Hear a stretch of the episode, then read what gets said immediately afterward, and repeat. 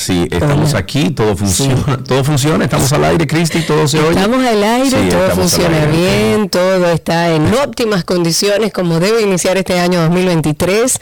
De mi parte, hola a todos. Estuve en una semanita de vacaciones merecidas. Gracias a todos los que escribieron, desearon feliz año, a mi querida Pipo, la Esther y a todos los que son parte de nuestra comunidad y de alguna manera se hicieron parte en esta celebración de ver cómo arrancamos este 2023 con buena onda, con la perspectiva de un año que nos va a traer muchas cosas buenas, no solamente a nivel individual, también a nivel de país, que así sea.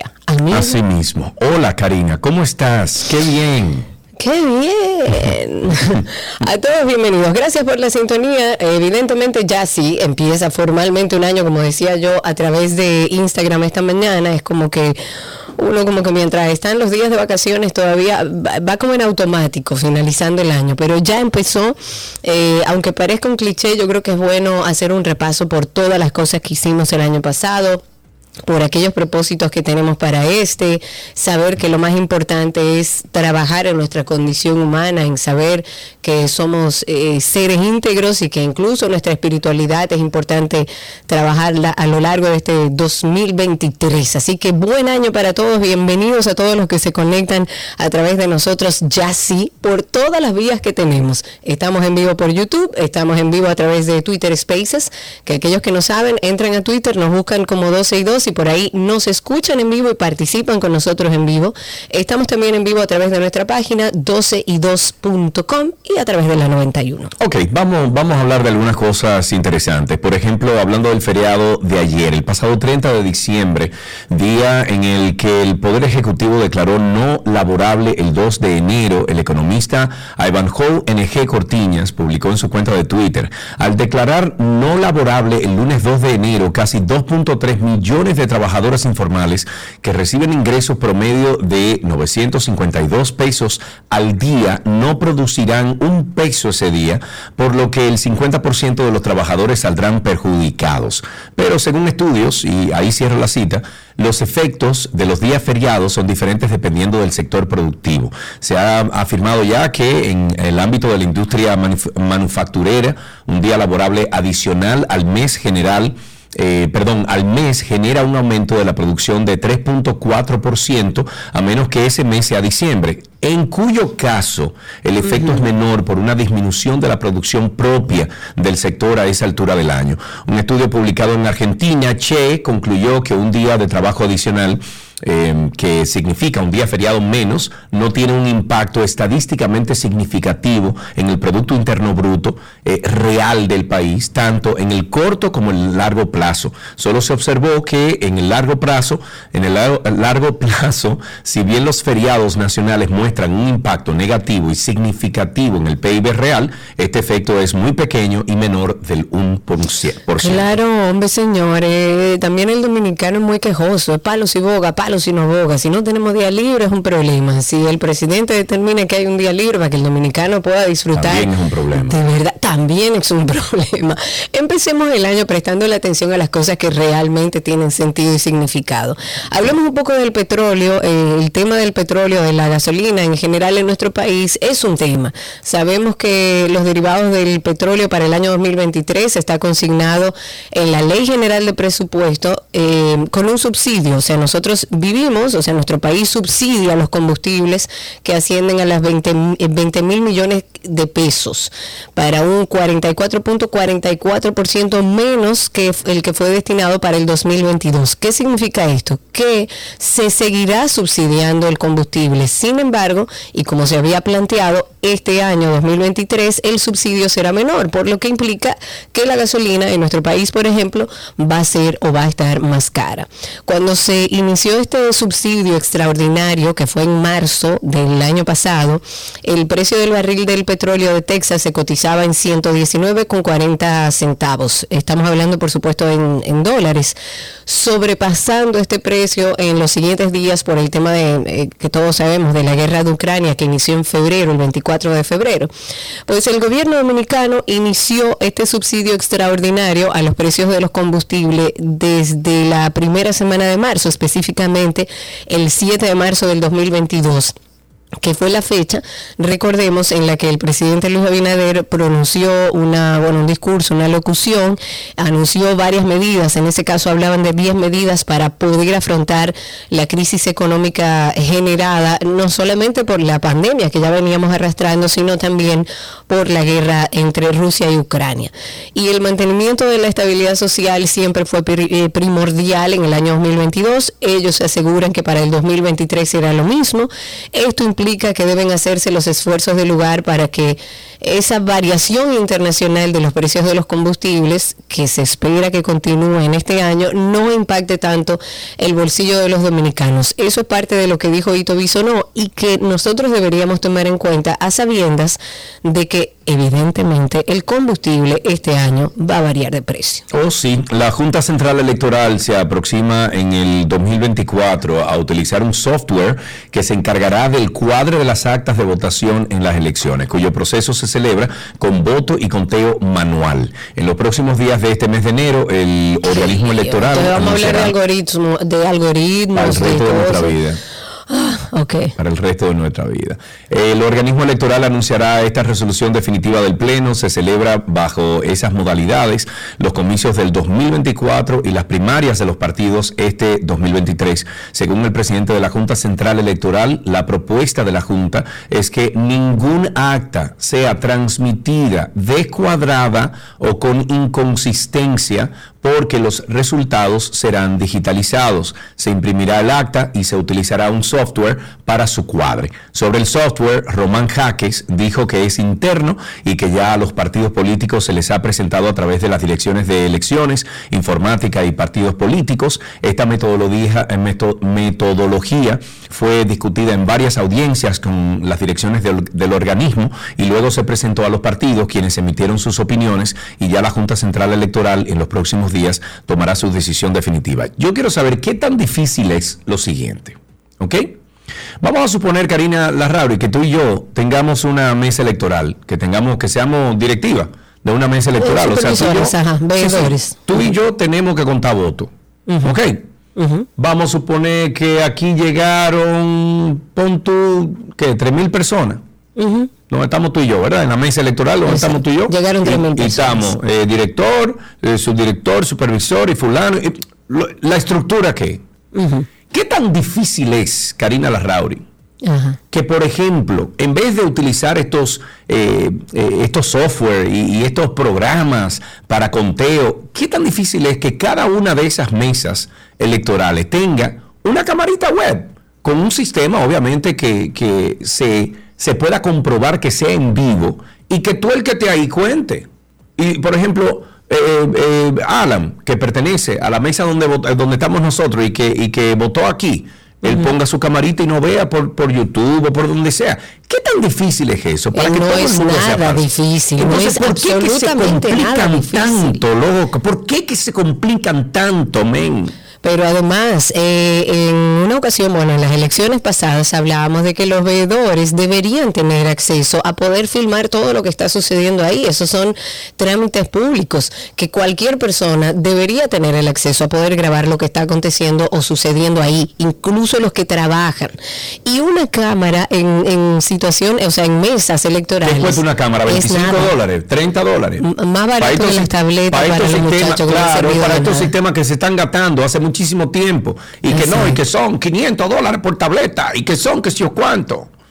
Los mecanismos de seguridad en procesos electorales ya hoy en día con los temas que tenemos y las herramientas que tenemos a nivel eh, tecnológico se pueden solucionar. Lo que hay que ver si está la voluntad de que sea lo más diáfano posible. Eso sí, señores.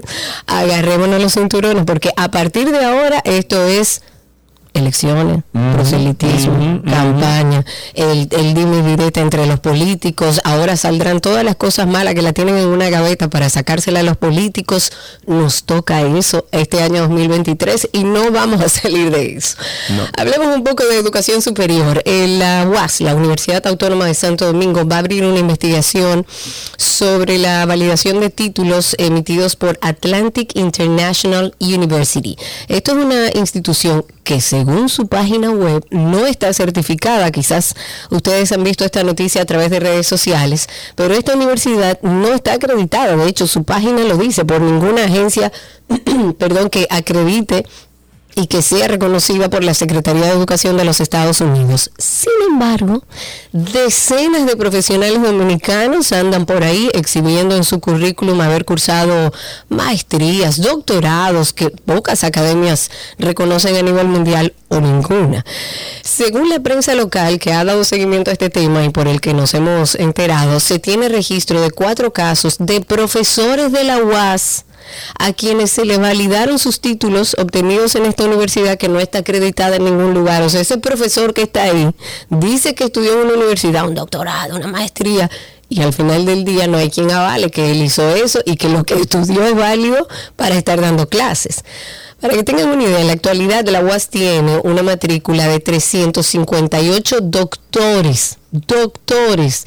Eso es aproximadamente el 10% de la totalidad del profesorado de la academia. O sea, bendito sea Dios que contamos con personas tan capacitadas. Pero del número de doctores que mencionamos, eh, casi 400 eh, doctores, 21 eh, de esos realizaron sus estudios de doctorado por cuenta propia en la Academia Norteamericana que hemos mencionado, Atlantic International, que es una universidad que nadie reconoce, pero que la UAS está lleno de profesores de que son doctores de esa universidad. Hmm. Usted de, por ahí desarme la información y diga lo que usted opina a través de Twitter, arroba 12 y 2, por ahí nos puede encontrar. Ok, tenemos otras cositas que tenemos que hablar de este lado y es que hay un numerito del día. El Hospital Traumatológico Dr. Ney Arias Lora cerró el año 2022 con más de un millón de atenciones a usuarios. El doctor Julio Landrón, director general, dijo en, que en el año saliente en el área de laboratorio se realizaron 571.294 pruebas, asimismo 108.868 estudios de imágenes, se ofrecieron 103.200 82 consultas, 40.011 procedimientos de terapia física, 37.700, eh, perdón, 37.073 emergencias, 9.393 procedimientos quirúrgicos, eh, tienen 8.855 hospitalizaciones y 8.151 diálisis a pacientes renales. Las autoridades eh, que dirigen el hospital dijeron que cerraron el 2022 en el centro de salud con cero deudas a suplidores. Qué bueno saber eso. ¿Será verdad? Bueno, es otra cosa. Sí, no le busque la cuarta pata al gato, amigo. pero ajá, pero ajá. Hablemos del pasaporte dominicano que inicia el 2023 en el puesto número 78 y esto en términos de libertad de viaje. Esto es un índice que se calcula de pasaportes de una empresa que se llama Helian Partners que se refiere a la evaluación de cantidad de países a los que los ciudadanos pueden viajar sin necesidad de tramitar un visado o una visa. Esto representa, digamos que una ligera baja de cuatro puntos en este ranking de este índice para el pasaporte dominicano en comparación al inicio del año 2022, donde se ubicaba en el puesto 74. Esto no implica cambios en el acceso a países sin visa en comparación a ese año. Dentro de los países a los que podemos viajar los dominicanos sin necesidad de visa están Bangladesh, Cambodia, Laos, Maldivas, Nepal, Sri Lanka, eh, bueno, eh, Ruanda, todo lo que tiene que ver, toda esa zona de África podemos ir, el Líbano, entre muchos otros, Nicaragua también está. Que oye, eh, Karina, hay muchos países chulos dentro de esa lista de, países que no necesitamos visa, ¿eh? Sí, sí, sí, claro que sí. Muchos. Eh, eh, dentro de, de todos esos lugares de, en, en la parte de África hay muchísimos destinos increíbles. Lo que pasa es que yo creo que todavía nos hace falta trabajar un poco alrededor de, de- de tener un pasaporte que real y efectivamente eh, nos signifique un valor adicional cuando querramos viajar. Yo soy una que digo, Dios mío, pero hasta para ir a Haití uno tiene que sacar una visa.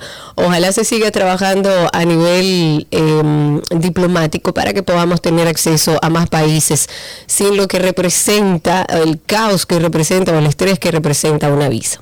Mira, si tú vas, por ejemplo, de Santo Domingo a Nepal, de Santo, oye bien, de Santo Domingo a Nepal, que no necesita visa, que no necesita visa, eh, tú estarías pagando en Laytrip, en la aplicación esta que de la cual yo soy parte, tú estarías pagando un down payment de 200 dólares y una mensualidad de 35 dólares. Eso no es dinero, pero para seis meses. eso no es nada. Eso no es Oh. nada. Entonces, coja esa lista, usted que está escuchando ahora el programa, coja esa lista de todos esos países. Mira a ver a cuál usted quiere ir ahí. Tenga cuidado que hay algunos que están en guerra ahí, lo veo. Sí, te da cuidado. Exacto. Entonces, entre a Lighttrip, lighttrip.com, lo voy a poner aquí en YouTube para que Vamos a ponerlo en YouTube, vamos a ponerlo también en Twitter Spaces y de una vueltecita, propóngase este año también, claro, siempre y cuando cuente con el presupuesto o con herramientas como Late Trip que te dan la oportunidad de pagarlo en muchísimos pagos. Y viaje, propóngase viajar, abrir su mente, conocer otras culturas, que este 2023 parece que pinta interesante para eso. Ok, el Comité Ejecutor de Infraestructuras de Zonas Turísticas lanzó el día de ayer un proceso de excepción para restaurar el monumento Alcázar de Colón en la ciudad colonial por un valor estimado de 80 millones de pesos. La publicación del proceso, que lleva el código, bueno, ese grande, se produjo el pasado 23 de diciembre del año 2022 en la plataforma de la Dirección General de Contrataciones Públicas y se encuentra en la fase de presentación de ofertas para todos aquellos proveedores interesados. La apertura para la recepción de ofertas técnicas y económicas está pautada para el 19 de enero de este año a las 10.30 de la mañana. Según los plazos, el contrato para remozar el edificio histórico estaría siendo adjudicado a mediados de febrero de este año 2023. El remozamiento del Alcázar de Colón había sido publicado en el portal transaccional del pasado, el pasado 28 de octubre, pero fue declarado desierto. Yo quiero saber qué conlleva el remozamiento del Alcázar de Colón. Porque Tú sabes que mientras dabas la noticia yo decía, bueno, pero ¿qué es lo que le van a remozar? Honestamente Eso, tengo mucho que no entro. yo- bueno, yo entré hace aproximadamente menos de un año. Yo entré. Bueno, yo debo tener más. Aquello tiene, desde cuando yo fui en el colegio y fui a un año, está igual. O sea, está todo igual, preservado, bonito, limpio. ¿Qué Sería es lo que hay que hacer? interesante que expusieran al público qué implica ese remozamiento, porque honestamente quizás es desconocimiento. Yo que voy habitualmente a la ciudad colonial, me parece que está genial. No sé hacia adentro porque tengo mucho que no entro. Debo tener más de un año que no entro al Alcázar. El gobierno ha informado que aumentó el presupuesto de DAMAC. El DAMAC es la Dirección de Acceso a Medicamentos de Alto Costo, que fue todo un tema en el año 2022.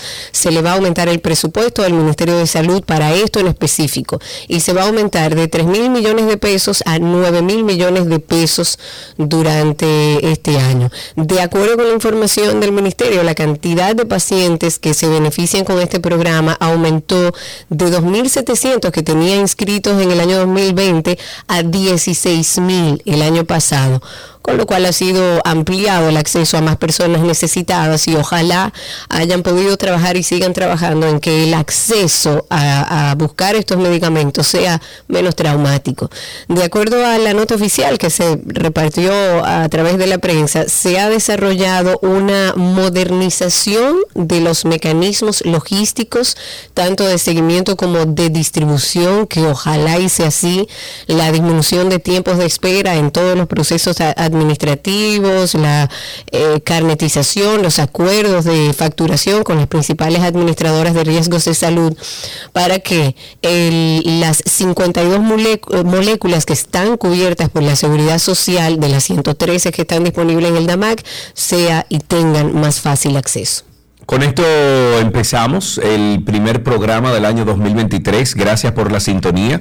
Estaremos con ustedes hasta las 2.30 de la tarde, como siempre, como de costumbre. Gracias a todos los que están ya ahí en, YouTube. Perdónennos, estábamos como en YouTube, sin en YouTube. Eh, no estábamos haciendo spaces. Estamos en spaces ya.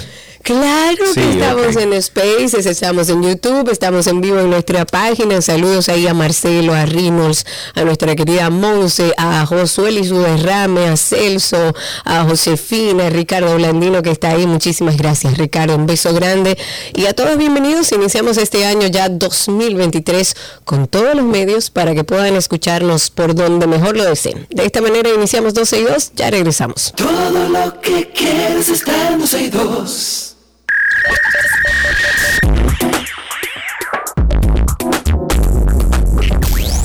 Estamos en lo mejor de la web y durante las primeras semanas de enero, Karina, las personas suelen estar muy comprometidas con las acciones que deben realizar para lograr cumplir sus objetivos. Eso es básico, eso es básico. Todos los años uno empieza diciendo que va a hacer y que va a hacer. Sí, sí, sí. La tecnología puede servirnos de mucha ayuda para esto si lo que queremos es ver esas metas lograrse. Por eso, hoy traemos cinco, no una, no dos, no tres, cinco aplicaciones para cumplir los propósitos del año nuevo. Voy a empezar con uno, voy a empezar con uno que es muy conocido, pero para aquellos que no lo conocen, señores, anótenlo, es realmente efectivo, se llama Trello. ¿Tú lo usas? ¿No sí, lo, uso, Bueno, Trello es, para que entiendan, básicamente un organizador. Es muy fácil de utilizar, es súper intuitivo y funciona tanto para tareas personales, o sea, para propósitos que tengamos a nivel personal, como para tareas que tengamos a nivel grupal. Puede ser un equipo de trabajo, puede ser incluso la familia, o sea, el núcleo familiar con los hijos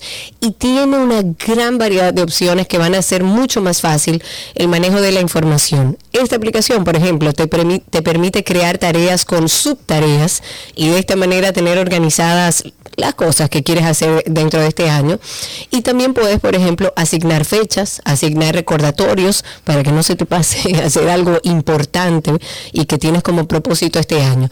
Es una aplicación genérica, digamos que para el mundo laboral, pero se puede adaptar para muchísimos propósitos que hayas decidido intentar en este nuevo año. Está disponible tanto para Android como para iOS y se llama Trello, con doble L, Trello. Yo tengo uno que se llama Headspaces, Headspaces. Si uno, por ejemplo, de tus propósitos es conseguir poner un poco de paz en tu cabeza, entonces este, esta es la aplicación, Headspaces, porque esta aplicación está dedicada a la salud mental. Para ello, te va a ayudar a combatir el estrés o simplemente a estar más relajado con varios tipos de ejercicios relacionados con el mindfulness.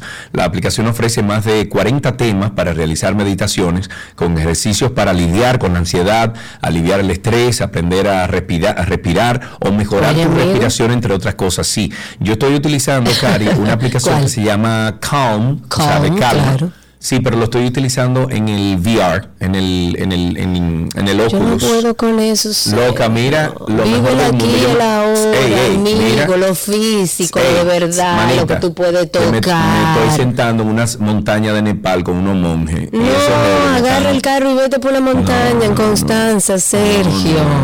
Ahora, la aplicación de verdad. Me está, está bien, está bien, cada quien con lo suyo. La aplicación es buena, yo la he probado y la verdad es que funciona muy bien. Tiene una parte paga, eh, pero incluso la parte que no es paga es bastante eficiente. Sobre todo aquellos que andamos buscando como sintonizar nuestra parte espiritual. Tenemos también una que se llama Habit Hub y es una aplicación que está especialmente creada para hacer eh, un seguimiento de los hábitos que, quiera, que querramos nosotros implementar en nuestra vida en este año 2023. No importa si se trata de algo tan simple que yo todos los años le pongo en propósito como tomar ocho vasos de agua día o tomar la cantidad que necesitamos de agua o también como salir puntual a la oficina o establecer el tiempo de uso de los dispositivos electrónicos que también, señores, repartamos mejor nuestro espacio digital y nuestro espacio físico y real. Este sistema de Habit Hub eh, está basado en cadenas de días en los que realizas un un hábito de forma consecutiva, recuerden que generar un hábito es simplemente hacerlo hasta que se vuelva un hábito, una costumbre que no te cueste hacerlo. Así se generan los hábitos y están organizados siempre en diferentes categorías. Dentro de ellos pueden estar, qué sé yo, el tema salud, el tema alimentación, organización e incluso tiempo para usted, que debe sacarlo en este año 2023.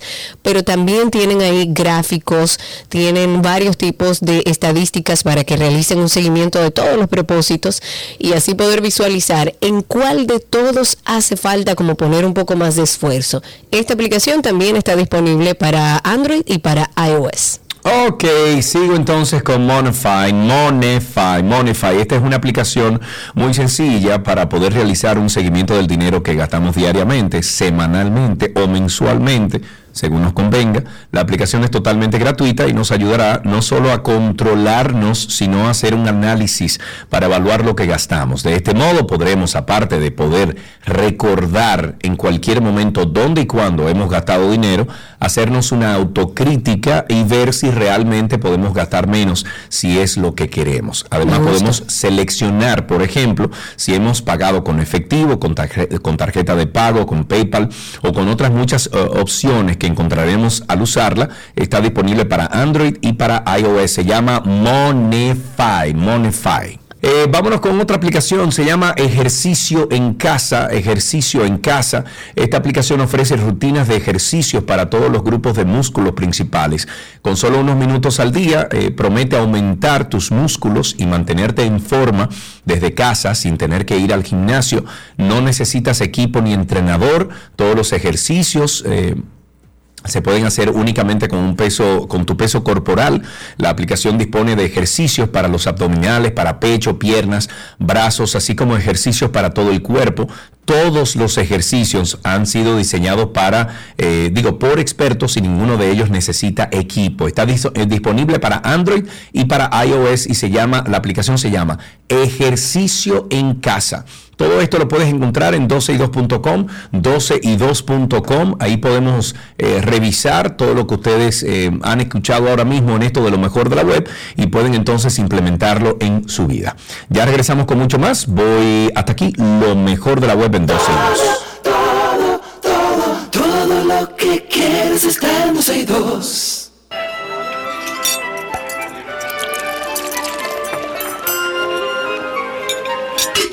Ulala me oui, je mange. Comida de Gabriela c'est bon ici, me oui. Hola Gabi. Ay, hola año, hola martes, hola enero. Hola a todos. ¿Cómo estás, Gaby? Más o Gaby, menos. Gaby está en algún sitio. ¿Dónde tú estás, Gaby? Yo estoy, yo estoy en Santo Domingo dando seguimiento a algo. Ah, tú ves, tú ves. Bien, yo vi a Gaby, Karina. ¿Cuándo fue que nos vimos, Gaby? El 31, no, mi- el, el mismo 31. el 31. Sí. No, no, mentira. El, ¿Cuándo fue que nos vimos? ¿Cuándo fue que nos vimos? Hoy es que, hoy El- es el martes. 31 fue que nos vimos. vimos. el domingo, creo Sí. que fue. Sí, sí. no, sí. nos vimos el 31, el 31, el sábado. El sábado, ok, fue ese día entonces, eh, allá por Voilà Café. Eh, cuéntanos entonces, Gaby, ¿qué tenemos para el día de hoy? ¿Cómo empezamos este año?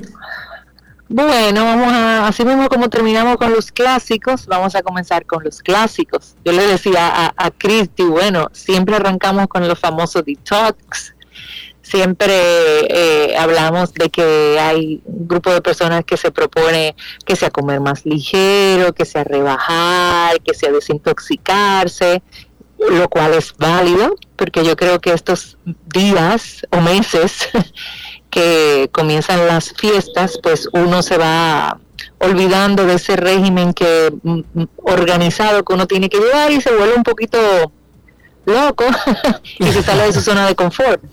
Entonces Sí. es válido que uno retome eh, sus ah, hábitos alimenticios y que definitivamente arranque el año limpiando su organismo. Les recordamos que la mejor forma de hacerlo es de la mano de un profesional.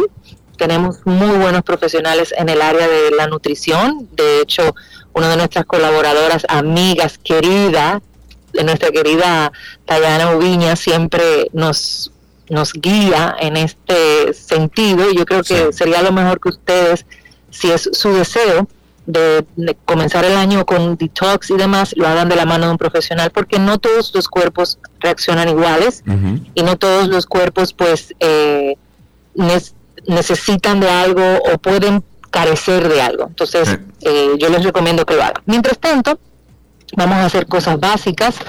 Eh, dicen que es bueno estar a base de, caldos y de eh, líquidos para limpiarse y yo diría que también más que todo de cosas naturales, tratar de evitar los azúcares, las, los carbohidratos procesados, etcétera. Simplemente una recomendación de una persona nada profesional en el área.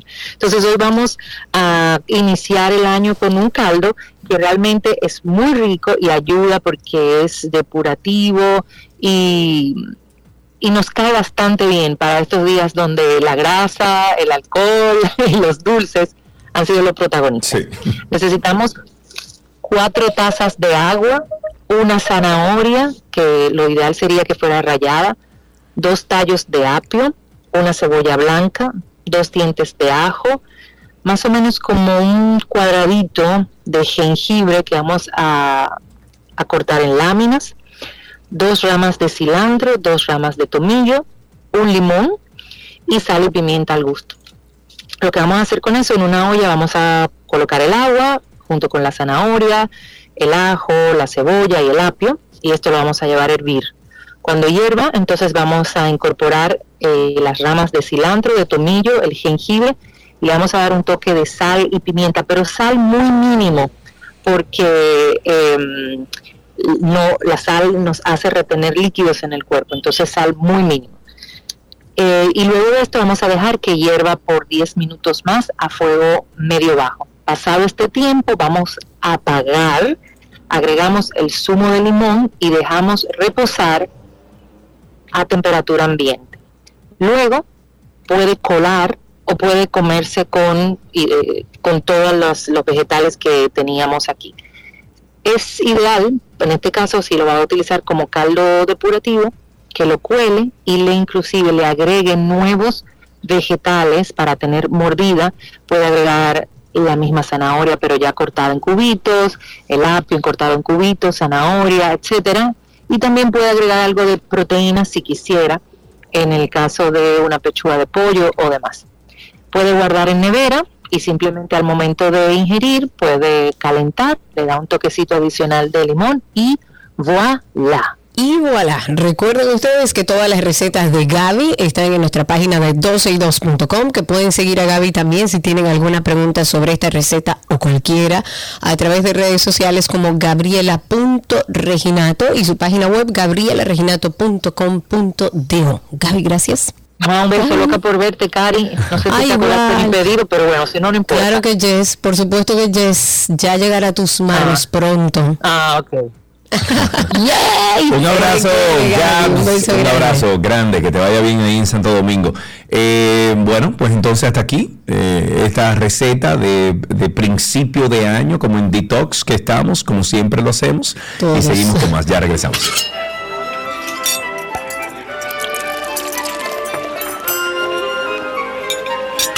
Todo lo que quieres está en 12 y 2.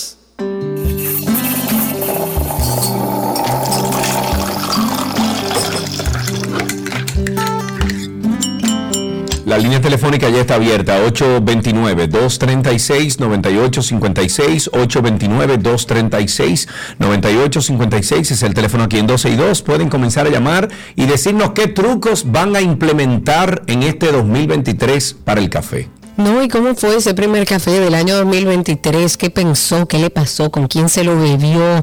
¿Qué usted decidió este año acompañado de una taza de café? Coméntenlo a través del 829-236-9856 o a través de Twitter Spaces. Por ahí pueden solicitar ser hablantes, levantar su manito y hacernos saber que quieren compartir con nosotros este cafecito. 829-236-9856. Mientras tanto, tomar una taza de café, tomar una taza de café puede reparar las hebras rotas de nuestro ADN que son esenciales para el aprendizaje. ¡Wow! O sea, Eso suena como... Será intravenoso que nos vamos a poner el café. Porque si el café tiene tanto beneficio y tanta cosa, será... A mí que me lo pongan como sea, yo feliz. Bueno, pues dice aquí esta información que cada vez que aprendemos algo nuevo, nuestras células cerebrales rompen su ADN, creando daños que las neuronas deben reparar de inmediato, pero a medida que vamos envejeciendo, estas reparaciones no se llevan a cabo lo suficientemente rápido, lo que posiblemente causa pérdida de memoria y otras formas de daño cognitivo para la demencia. Ah, pero hay que, hay que beber café, eso es lo único que hay que hacer, beber Hay- café. Vamos hay a ver que qué dice. mucho café. ¿Qué dice Ney, que está ahí con nosotros en la línea? Ney, ¿cómo fue ese primer cafecito de 2023? Cuéntanos. Excelentemente excelente y este año es nuestro año. Sí, eso lo decimos Así todos los sea. años, que sean que sea así entonces. Punto. que, te- que termine siendo así. Bueno, eh, felicitándoles eh, por el año nuevo, que lo tengan Claro, muy bien. igual. que El Señor les Gracias. guíe, los bendiga y Amén. les provea de todo lo que necesiten. Que así sea. También a Karina hizo mucha falta, Karina, no hagas eso, que Sergio, Sergio lo sintió, se sentía un poco como... Sí, sí, sí, sí. A veces me ahogaba yo Muy solito. triste, sí, Eh, soy pero bien, triste. pero bien. Mientras Bueno, yo me bebía mi café. Cuéntanos. Claro, Karina. Mientras, eh, yendo al tema que nos ocupa, debo decirles que yo me bebo café de muchas formas diferentes, pero ahora lo estoy haciendo con el agua un poquito salada. Ese toque cambia el asunto, eh, le da... Espérate, eh, espérate, espérate, sí. Con el Sí. agua salada, ¿cómo así? No, no salada, con una, eh, eh, con una pizca de sal rosada en el agua. Y Oh, se siente un toquecito salado en el café que le da nuevos ribetes, otras aristas de sabor, aparte Oh. del amargor y otras cosas que uno siente en el café, eh, eh, el bouquet del café que como un poco de, como co- se cata el café como si fuera el vino sí, también. ¿verdad? claro, claro que sí. Bueno, el caso es que lo hacemos así, yo compro mi café en grano, me lo traen de una cooperativa orgánico, eh, tostado al punto, ni pasado ni falto, eh, lo muelo en mi propio molenillo, que es eléctrico, eh, y le hago una molienda fina. Luego de eso lo prefiero negro con unas gotitas de, este- de stevia. No soy de ninguno de los dos clubes. Ni el Ni el ni medio. azúcar, ni con azúcar. Estoy en el medio, ¿eh? acuérdense que, que, que siempre hace falta ese balance, ¿no? Claro. Eh, claro, tendiendo un poquito hacia el tin eh, sin azúcar, o sea, amargo, pues una gotita de stevia y eh, prefiero negro, luego pues lo varío, le pongo crema natural, no uso nada de esos polvos que lo que hacen es que matan a la gente y qué bueno que no hay ningún patrocinador aquí. de eso, de eso. Cre- cre- Usted es barista. Yo quiero terminar este año siendo barista y conocedora, más Bueno, si tú conocedora del café. supieras que, que he pensado coger unos cursitos con nuestro patrocinador, Café Santo Domingo, en su instituto. Sí, está- ellos tienen un instituto muy interesante y la verdad es gracias Ney por tu llamada maravillosa. Bueno, en hasta el luego, un instituto, abrazo. un beso. Adiós, Ney. En el Instituto del Café ahí de nuestra gente de Induán de Café Santo Domingo dan cursos y la verdad es que es maravilloso. Yo tomé uno o dos cursos con ellos y nos enseñaron la forma de catar el café porque es una es tiene sabores que puedes ir descubriendo y es de verdad para los que son cafeteros y les gusta el café es extraordinario. 829-236-9856 o a través de Twitter Spaces por ahí, levanten la mano, digan si quieren comentarnos cómo ha sido este primer café o estos primeros cafés del año 2023. Ok, entonces, para seguir con esta información, el equipo de, de investigadores logró demostrar que beber café puede reducir la rotura de mm, la ruptura del ADN en tan solo dos horas. Cuando somos jóvenes, nuestros cerebros crean rupturas en el ADN para eh, a medida que aprendemos cosas nuevas, pero nuestras células pueden reparar rápidamente el daño para mantener la funcionalidad del sistema. Ya cuando nos van llegando los años, esta capacidad de nuestro cuerpo disminuye y ahí es donde entra la importancia de consumir café. En 8 horas hubo hasta un 30% más de reducción de daños que los niveles de referencia antes del experimento realizado en un grupo de voluntarios. Yo le tengo una pregunta aquí a, ¿A todos los cafeteros y a, a ti misma. Yo estoy preparando el French Press, ¿verdad? En la Sí, mañana. sí. Le pongo un poquito de café y le pongo un poquito de, de leche de almendra. Y me sabe riquísimo el café. Pero una pregunta. Si yo quiero conservar, por ejemplo, yo hago un tazón de, de French press grande, ¿verdad? Y yo quiero, yo no me lo voy a tomar entero, yo solamente me tomo un fondito Claro. en, en la taza. ¿Cómo yo guardo el café? ¿Lo guardo en, en la nevera? Sí, lo que El líquido lo guardo en la nevera. Ojo, eh, o lo dejas afuera y luego lo calientas. Lo que pasa es que el sabor ya no va a ser el mismo. ¿Y un cuánto café tiempo puede durar afuera? no es lo mismo. No, bastante tiempo, ahí todo el día que tú quieras. Eso no. Todo el día. Sí. Sí. Vamos a ver qué dice que no te vas a ver igual. No te, no vas a ver igual, que conste en acta. Sí, pero vamos a ver qué dice, qué, sí le- qué dice Montserrat entonces, porque eh, Montserrat o cualquier otro ahí en el chat de, de YouTube. Pero me, me encantaría saber hasta cuándo yo puedo, o sea, yo hago el French press, le bajo la prensa y lo dejo ahí, el líquido, arriba. ¿Cuánto tiempo yo puedo dejar eso ahí? Vamos a ver si Monse o nuestro amigo el barista, el costarricense, eh, pura vida, que nos diga, a ver, tenemos a varios aquí también a través de Twitter Spaces que parecen que tienen una res- o parece que tienen una respuesta. Nuestro amigo Joaquín, feliz año Joaquín, ¿qué de tu vida? ¿Cómo fue Año Nuevo? ¿Estabas aquí en República Dominicana? ¿Lo celebraste en los Estados Unidos? Habilita tu micrófono ahí Joaquín y cuéntanos. Feliz año nuevo para ti y Sergio. Igual Gracias, para ti. amigo. Yo lo estoy feliz, yo, yo lo, yo lo celebré doble. A ver, ¿por qué? Por año nuevo y mi cumpleaños. ¡Epa! ¡Feliz cumpleaños! ¿Cuándo feliz celebraste tu cumpleaños, cumpleaños? Ayer. Feliz cumpleaños, entonces. Gracias, gracias, gracias. Sobre el café. a, a mí el café cuando yo me lo tomo frío y me da una sola acidez. Yo no sé por qué. Como que, como que la temperatura varía. No sabemos por qué. Mira, ahí Monse te está con- contestando. Dice que cuando el café se enfría, se enfría, se empieza a oxidar. Pero entiendo, Monse, eh, corrígeme si no es así, que no hace daño. Pero sí cambia, evidentemente, el sabor del café ya no es el mismo si no está recién hecho. Ok. Eh, dice aquí Josuel que puedes poner las sobras en el refrigerador y estará seguro durante aproximadamente una semana. Yo lo voy a, lo voy a tratar así porque, eh, conchale, no quiero hacer café todos los días si no me lo estoy tomando todo. Claro, ahí dice también Montserrat que calentarlo no, que es preferible que te busques un termo, un term- térmico, o sea, que te conserve bien la temperatura, de esos que tienen un termo de cristal dentro, de Sí, vidrio sí, dentro, sí. que eso te conserva la temperatura y tienes eh, por lo menos parte del día con un cafecito que no se te oxida tanto. Gracias Monse, gracias a todos los que compartieron con nosotros este cafecito de las 12. Recuerden que aquellos cafeteros que quieran eh, tener más conocimiento del café, en el Instituto del Café ahí en Indubán dan unos talleres geniales y el mundo del café es enorme. Sigamos esta conversación a través de redes sociales. Cuéntenos cómo fue ese primer café del 2023 a través de Twitter, de Instagram, arroba 12 y 2. Y hasta aquí nuestro cafecito de las 12.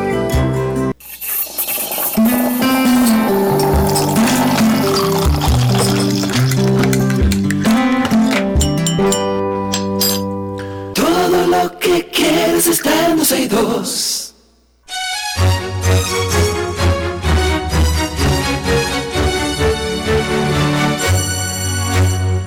Ya estamos en arte, arte que te quiero, arte. Así es. que Contemplarte, siempre- amarte, abrazarte. Ok, ok. Bien. ¿Y qué tal si yo te pongo esto, por ejemplo? A ver, A a ver. ver, a ver.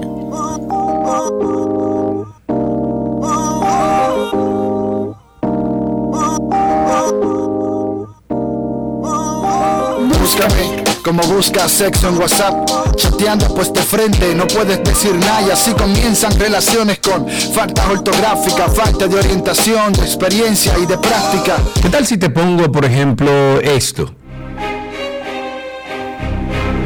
Uy, es así.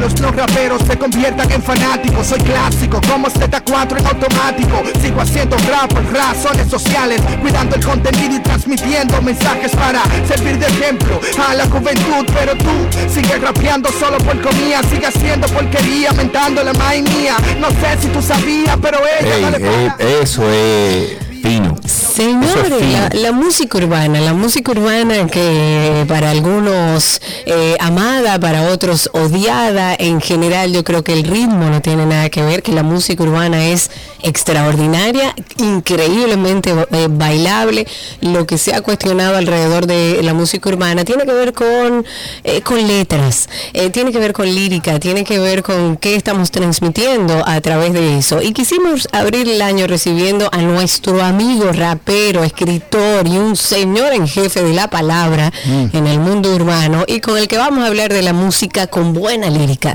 Tecano. ¡Eh! Sabes Bien todo, sabes maldito. todo. Lo que Karina, ¿Qué es lo que Sergio, tú dices, papá? Sergio Carlos. Fe- feliz, no, pero lo estaba diciendo, está bien, te lo voy a perdonar. No, tú sabes que yo te lo digo de maldad para que tú te quilles. Yo sé, yo sé, yo sé. Decano, qué bueno tenerte aquí. Feliz año, amigo. ¿Cómo, cómo está la familia? ¿Cómo está el, chocolate, el chocolatico nuestro que tú tienes, que lo Todo tienes en sí. tu Todo casa? bien, gracias a Dios. De hecho, anda para Sí. un retiro espiritual. eh, Ah, Ay, qué bien. lindo. para iniciar el año. Y Me ¿qué te digo? encanta. Estoy siendo padre, eh, digamos, custodio en, esta, en este inicio. Muy de- y sabemos que eres un padre muy presente y un padre que, que te, te has interesado por estar en la vida de tus hijas, porque Así tú es. tienes un, un grupo de mujeres en tu casa. Y Es qué que bueno, no- imagínate. eh, es que tú no qué, es que tú No, no, es qué, que, qué. es que no, no, es trepa uno. Tengo, tengo que ceder. Tú no tienes, tú no ceder. pelear ahí. Exacto. Exacto.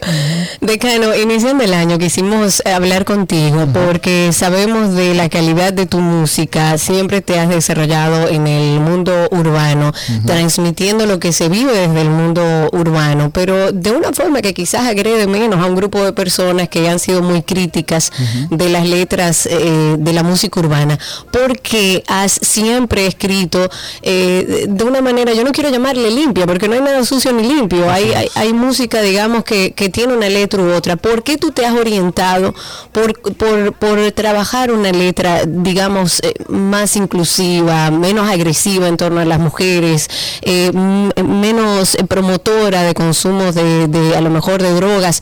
¿Por qué siempre, desde el día uno, tú has hecho, has tenido esta línea? Mira, eh, te voy a ser sincero, no fue desde el día uno. Eh, tú sabes que la, el hip hop como, como forma de expresión es una, es una, obviamente viene de la calle. Y yo me Sí, crié claro. en un barrio, obviamente. Y al principio lo que, lo que uno busca es pertenecer, uno, uno lo que busca es ser escuchado, ser eh, oído, ser atendido. Entonces con el tiempo fue que me, me fui dando cuenta de que podía no solamente hacer rap, sino que, eh, vamos a decir, empatarlo con mi vida regular, vamos a decir. Vamos a- Claro, yo, empe- claro. yo, antes de empezar a, a hacer música, ya yo era profesional. Entonces, básicamente siempre me he mantenido en estos dos mundos, en el del ejercicio de mi profesión y en el, en el de la música. Por ende, siempre entendí la, la importancia de, de- de las buenas letras y te explico. La gente piensa que porque naciste en el barrio, tienes que morirte en el barrio. Y eso es una, Exacto. una Sí. equivocación. O que no tienes oportunidades de no crecimiento si naciste o que la única forma de salir es como tú mencionabas ahorita, ya sea por el tema de narcotráfico, sea o siendo pelotero, sea lo que sea. Sin embargo, son muchas malas historias de éxito que no tienen que ver con, con eso en el barrio. Y esas son las historias que yo trato de, de comunicar. Que alguien tiene que ha expresarla. dicho, ¿Te ha dicho, decano, algún otro urbano, alguien eh, ha llegado a ti? Porque sé que tienes eh, lazos de amistad con, con muchos No, urbanos hay aquí en mucho el país. respeto ahí Sí, para sí, Decano, mucho respeto. Pero no te, ha dicho, no te ha dicho algún urbano de que loco, pero es que tú no vas a calar así, que tú no vas a llegar así. En ¿No te verdad, yo te iba a dar una respuesta ur- urbana, pero en realidad no me importa, ¿no? Te voy a explicar, fíjate, el, el, el tema del el tema de la música y de las letras y de los ritmos es, es muy complicado. De hecho, eh, el hip hop como tal tiene muchas manifestaciones, inclusive solamente por el tipo de letra tú puedes distinguir rap social, rap consciente, rap Sí, sí, gangsta, rap de calle, rap, o sea, hay, hay infinidades de, de- de vertientes en, la- en- en las letras. Entonces, ¿qué te digo? El, el tema eh, principal es que la mayoría de los exponentes como te, eh, ven la música como su forma única de hacer ingresos y por ende Sí. Claro. su música responde a lo que la gente pide, a lo que la gente esté bailando y estamos en un país tropical donde somos todos bailadores. Entonces realmente hacer música que no es que es pensante, hacer una música que quizás no es tan bailable, que quizás no es bailable para nada, es puede ser cuesta arriba para, para algunos exponentes. Entonces, Y, y no se puede no se puede conjugar las dos cosas. Claro o sea, hacer sí. una música, porque yo he bailado mucha música urbana, Claro que la letra no me agrede. Claro que sí, y de hecho, y de hecho hay algo que yo aprendí hace mucho, mira, y, y lo aprendí ahí, vamos a decir que unos dos o tres años al principio de mi carrera, y es que para tú ser un artista independiente, lo único que necesitas es tener mil colaboradores. Y si a esos mil colaboradores tú logras, vamos a decirle, sacarle o ganarle mil pesos, tú estás haciendo un millón de pesos al año. ¿Cómo tú le sacas un- esos mil pesos? Bueno, pues tú le vendes un CD, le vendes un libro, vendes una taquilla de un concierto. Imagínate cuando tienes dos mil, tres mil, cinco mil, diez mil.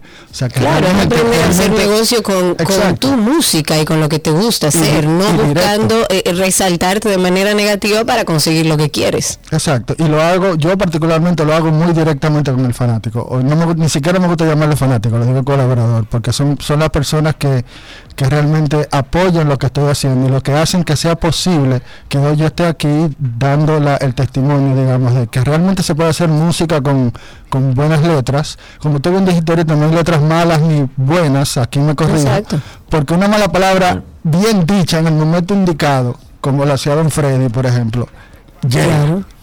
Claro, en el Es- contexto punto- que, en el- es. exacto. Claro. Va. Sí, sí. Entonces, eh, vamos a olvidarnos de que, de que si las malas palabras o no, sino más bien el mensaje en sentido general, ¿qué tú me quieres transmitir? Allí es donde yo veo que hay una desconexión entre lo que realmente viven esos muchachos y lo que realmente es lo, lo que exponen en sus canciones. ¿De qué tú has escrito, Decano? ¿Qué te ha inspirado en los últimos años para escribir? mi vida. Yo todo, el que escucha mi música sabe exactamente lo que yo, por lo que yo he estado pasando toda mi vida. Yo tengo canciones de cuando Yalía la operaron la primera vez, tengo canciones de cuando murió mi mamá, tengo canciones de, de cuando me siento triste en el trabajo, tengo canciones de cuando no me va bien con el carro, tengo canciones de todo. O sea, al final, sobre todo me enfoco en lo social, en lo personal. ¿Por qué? Porque yo entiendo que, que, que es lo que lo que permitirá o me permitirá eh, mostrar que realmente se puede y soy, soy reiterativo en esto porque porque tal como ustedes señalan la- los, los jóvenes hoy en día están perdidos en el sentido de que quieren todo rápido no se toman el tiempo de, de ni siquiera de Asumen el para éxito poder solamente escribir. alrededor del dinero también, Decano, de que el éxito es tener dinero, punto. El éxito Y no no, tiene que cómo. ver con el dinero. En lo absoluto. Exacto. En lo No, absoluto. O sea, Para fíjate, fíjate, lo- te voy a decir lo siguiente. Yo soy el ingeniero de sistema con más CD después de los 40 años. si eso no es exitoso. Con más temas ¿Tú me publicados. Si eso no es exitoso, Claro. yo no sé qué es exitoso. Depende de lo que tú te propones como meta. Y si lo logras, pues es éxito. Y si no, pues te aprendes de ese, de ese, de ese intento. Y es, fíjate, tengo ya, y guardando la distancia con, con Anthony Ríos, con, con Johnny Ventura, con, em, con todas esas grandes luminarias Sí, sí.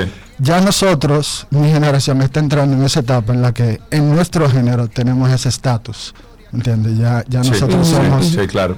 referencia. ¿Me entiendes? Como los papás, como los papás del mundo urbano. Ay, no, yo no le quería decir así. Pero yo lo digo por ti, Decano, y qué bueno que seas un referente para la nueva generación, porque eh, digamos que marcas dentro de todo el mundo eh, cierta diferencia tú y otros, porque también está Sí, aquí los de rap, hay, hay algunos que, que los aplaudo y los sigo, y son una referencia de que se puede hacer dentro del mismo mundo urbano temas sociales, eh, temas que dejen algo y que, eh, que te permitan también sostenerte en el tiempo, que no son canciones desechables. En, en, en temas sociales, netamente, Decano, ¿cuál es el ingrediente que para ti ha sido importante? Porque sabemos que tú tienes eh, muchas canciones también con corte social. La ¿Y ¿Cuál es el punto de partida para ti eh, cuando escribes estas canciones? Yo vengo de un barrio llamado Maquiteria, Villa Duarte, detrás del muro de la vergüenza en el Faro Colón. Yo soy, vengo del barrio, no quizá el más violento, pero sí el más resentido, porque el Faro Colón representó un- una inversión de cemento, varilla y blo, cuando el resto del, del vecindario vive en casa de zinc. Entonces, a partir de allí yo empiezo a, a tomar conciencia de, de lo importante que es comunicar lo que está pasando realmente en los barrios. Y a partir de allí pues entonces me- a medida que fui creciendo, fui entonces ya viendo más causas sociales. Tú sabes que en todas las tarimas de todo el movimiento yo he subido. Y, y lo que busco es iluminar, dar el testimonio de que la música y, la profe- y las profesiones no son cosas eh, excluyentes, mutu- mutuamente Claro que no. excluyentes. Entonces, lo social para mí es todo. O sea, yo quiero dejar algo para mis hijas, quiero dejar, eh, eh, quiero dejar algo, un mejor país que encontré, quiero, quiero, te voy a dar una anécdota. La, el- la persona, mi papá tuvo una operación a corazón abierto. Cuando salió el doctor de la, bueno, de la operación, del quirófano, se me acerca y me dice, tranquilo que el papá del mejor liricista va a estar bien. Ay, qué bella.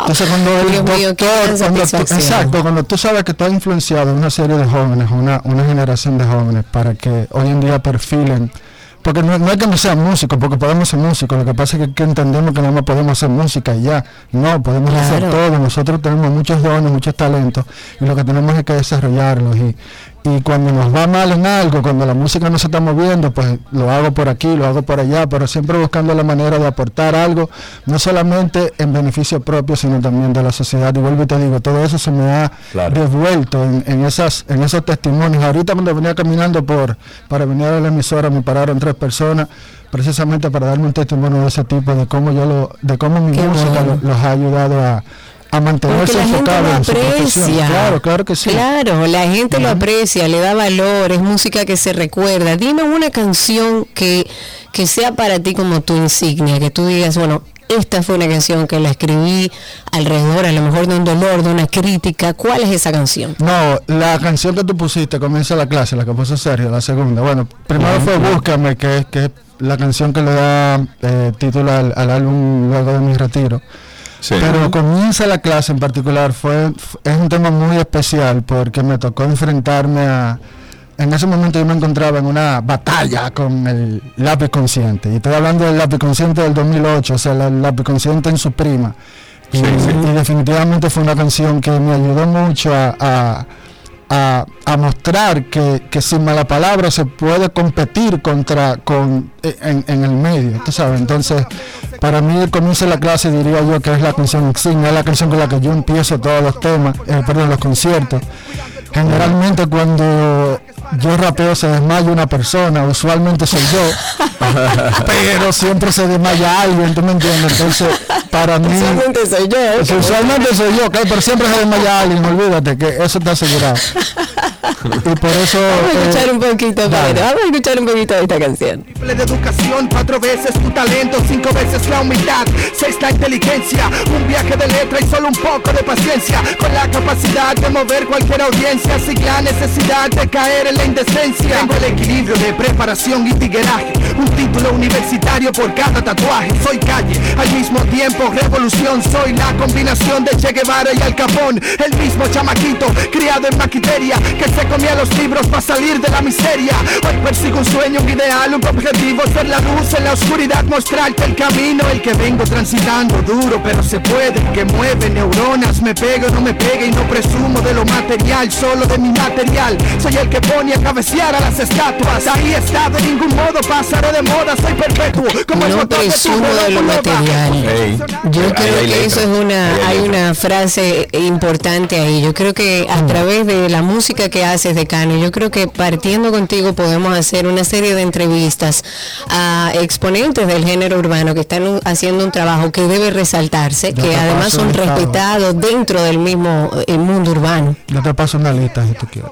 En verdad, Por favor, somos porque hay mucho. ahí, Sí, ya. señor. Y la verdad que respeto tu carrera. Además eres escritor. Aquellos que quieran buscar también el libro, ¿dónde Así pueden eh, conseguirlo y de qué trata el libro de Cano? Mira, eso, eso iba, iba a comentarte. Eh, el libro trata, nace, yo estaba en esta misma emisora hace cinco años, seis, en el 2016, con Yadira.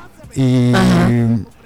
tuvimos una invitada y esa invitada estaba comentando que estaba publicando su tercer libro.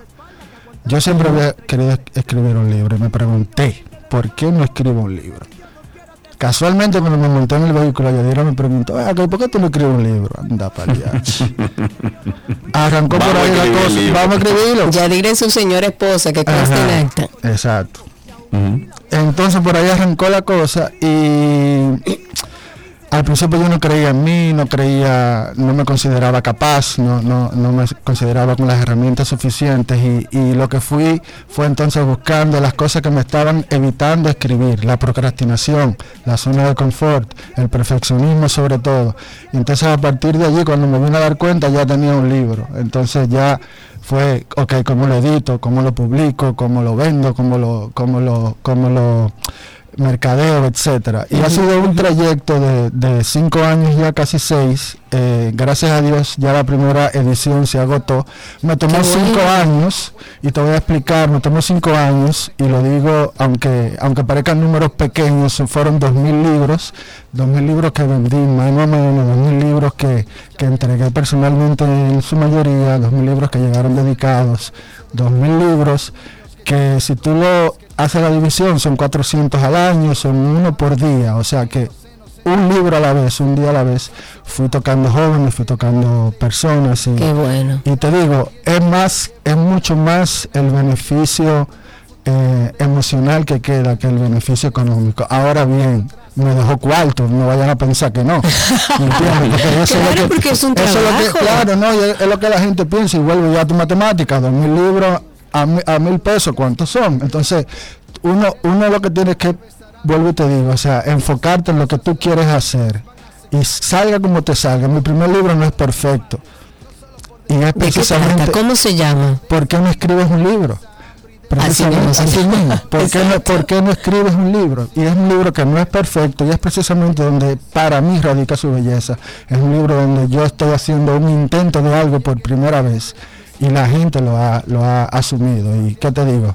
Estamos ya preparando para, de hecho ya está hecha la segunda edición, tenemos un audiolibro que va a salir y tenemos como siete libros en carpeta porque me gustó el cancito de escribir libros, porque me permite expresarme más.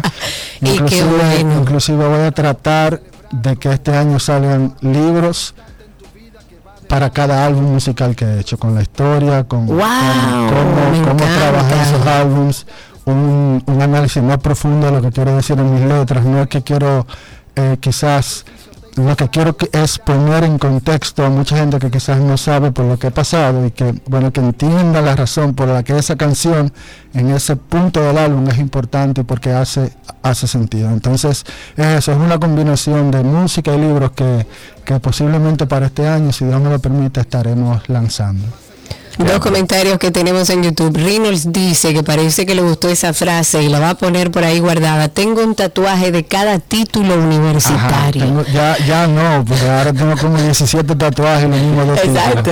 Y no voy a olvídate de eso. Dice Richard Bautista, dice, wow, qué bien se siente una historia de un género urbano tan talentoso y qué bueno poder mencionarte y sabemos que la lista es extensa, lo que pasa es que a veces tiene más visibilidad aquellas Mm. Así es. cosas de las que renegamos, entonces Así es. empecemos a buscar las cosas que nos gustan, me debes el listado de esos urbanos que vamos a entrevistar aquí, eh, porque definitivamente yo creo que dentro del género urma- urbano hay mucho, eh, muchos que están haciendo un excelente trabajo a nivel social. ¿Cuáles son las novedades que traes, decano, para este año 2023? ¿Qué es lo que está en planes? Muchísimas cosas, ya te comenté de los libros, sobre los álbumes. Eh, vamos a completar la serie de por qué no escribes un libro. Tendremos un para qué escribir un libro, un cómo escribir un libro, un cómo publico un libro. Eh, Me gusta. Tengo, hablando del campo y del wellness, pues estamos trabajando en, en un proyecto muy ambicioso también. Eh, no quería dar mucha luz, pero, pero hay que dar la luz para que la gente sepa y para que, para que apoyen. Eh, estoy en el proceso de, ustedes que hablaban del café ahorita, tengo, tengo 50 maticas de café. Tengo 30 maticas de plátano y tengo 30 Oye, oye, de limón. Oh, tiene café y plátano. y limón, manito, tú estás laca. Y, y aparte de eso, estamos eh, construyendo pues unas villas que van a tener un estudio musical. La idea es que, ¡Epa! la idea es que los artistas pues tomen una semana, 15 días de su tiempo, se retiren al campo, Muy bien. se sientan libres, respiren verde, vean verde, oigan verde. Muy bien, muy y que bien. entonces, eh, y no solamente artistas musicales, o sea, si tú eres escritor, si tú eres pintor, Sí, de hecho sí. voy a, las cabañitas me la va, y lo voy a comprometer ahora en, en vivo, me la va, me la va a mora- a moralizar eh, Joan 20, Chuck, Wow. y posiblemente estoy, estoy pujando a Angurria también para que se meta ahí. Angurria, atención. Eh, no, no, es que lo estoy tirando, lo estoy tirando al medio. Eh. La idea es ese, de que, de que, de que el- ese, esa villa que lleva el nombre de mi madre, Villa Magnolia, sea, sea un, un remanso, un refugio para aquellas personas Sí. que, pues, que buscan expresarse de alguna u otra manera a través del arte. Me encanta. Me gusta. Yo sé, gusta. ustedes van ahí, ustedes van ahí, ¿verdad? ¡Ey, invítanos que vamos, vamos, vamos! Claro que sí. Eh, un abrazo, loco. No. Gracias por estar aquí con nosotros. Tú sabes que tú eres siempre bienvenido aquí. Cuando me preguntaron que si yo iba a venir al cafecito, yo dije, "Mira, yo ido a todos los segmentos que ustedes tienen. A que. Yo no tengo que dar para la receta, un playlist, yo he venido a todo. Ya a mí me invitan cuando quieran y yo siempre Ya tú te diste cuenta que somos tu fan, ¿verdad? Los- ustedes son familia, no fan. Familia. Eh, tienes razón. Viste. Familia. Familia. Pueden encontrar a Decano en redes sociales como arroba Decano Music. De sola, ¿verdad? De K-A-N-O Music. Decano Music. Amigos, muchísimas gracias por este tiempo. Gracias a ustedes por tenerme y que Dios les bendiga. Amén, amén. Escuchen esto. eh. Tu pus de oscuridad que drena el alma Pa' que camines en claridad que trae la calma A tu barca que naufraga en frialdad y te hace frágil Yo me fortalezco en tu debilidad yo Yo soy la verdad que está escrita la realidad que está descrita El sacrificio que yo hice te hizo salvo y aceptarlo Es lo que tu alma necesita, así que búscame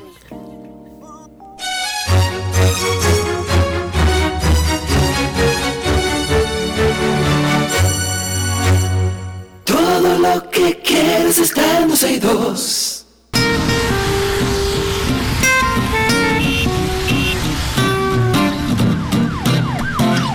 Estamos en tránsito y circo. Yo sorprendido porque no sabía que era la una de la tarde, digo la una y media de la tarde ya. Eh, pero sí, es la una y media y estamos. rápido. Sí, va rápido. Ustedes pueden comenzar a llamar a tránsito y circo 829-236-9856. 829-236-9856. El teléfono aquí en 12 y 2. Querido amigo, primo, hermano, persona que quiero desde mi infancia, Hugo Veras. ¿Qué vamos a hacer con los motores en nuestro país? ¿Qué vamos a hacer con los eh, motores que entienden que ellos no tienen ley en nuestro país? Hay un, eh, todos los años vemos, ahora por ejemplo los el- motociclistas continúan siendo responsables de la inmensa mayoría de accidentes de tránsito y fallecimientos que ocurren y siguen ocurriendo en nuestro país. Todo esto a la luz de nuestras autoridades en términos de movilidad y no hacen nada.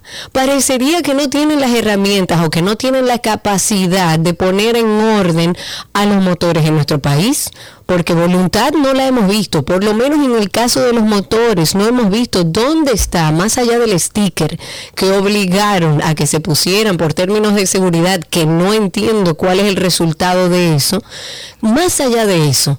¿Cuándo vamos a poner en orden a los motores en nuestro país que andan en las aceras, en contravía, que cruzan semáforos en rojo, que te chocan y se van? Según las informaciones que fueron confirmadas por las autoridades, de los 38 fallecimientos que fueron reportados por el COE, en las dos fases del operativo Conciencia por la Vida 2022-2023, 18 de los cuales fueron dentro de la cobertura, en 29 de 38, ¿ok? En 29 estuvieron involucrados motores. Solo en 9 accidentes no hubo presencia de motociclistas y los involucrados fueron vehículos livianos, pesados o atropellamientos. Bueno, pero, pero espérate, porque también, Karina, tú tienes que considerar que hay 4 millones de motores y hay casi 2 millones No, de carros. Sergio. Ey, ey, hay dos millones de carros, cuatro millones de motores, hay una diferencia, entonces sí No, van a haber más, ey, ey, ey, No, van a haber más accidentes en motores, Karina, es lógico. Yo creo que eso tiene mucho que ver con la falta de, de un sistema de consecuencias y de obligar a que se cumpla con la ley a los motores en nuestro país.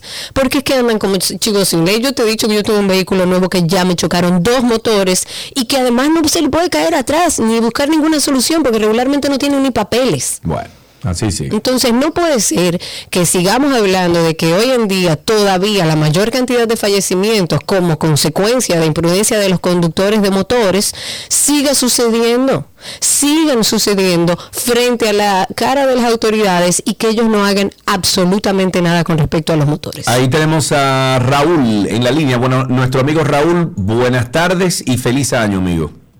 Buenas tardes, Sergio y Karina. Feliz año nuevo. Que nos escuchemos mucho en este año, de allá para acá y de aquí para allá.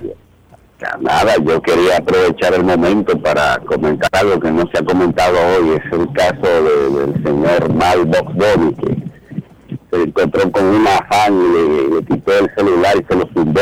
No sé hasta dónde habrá caído.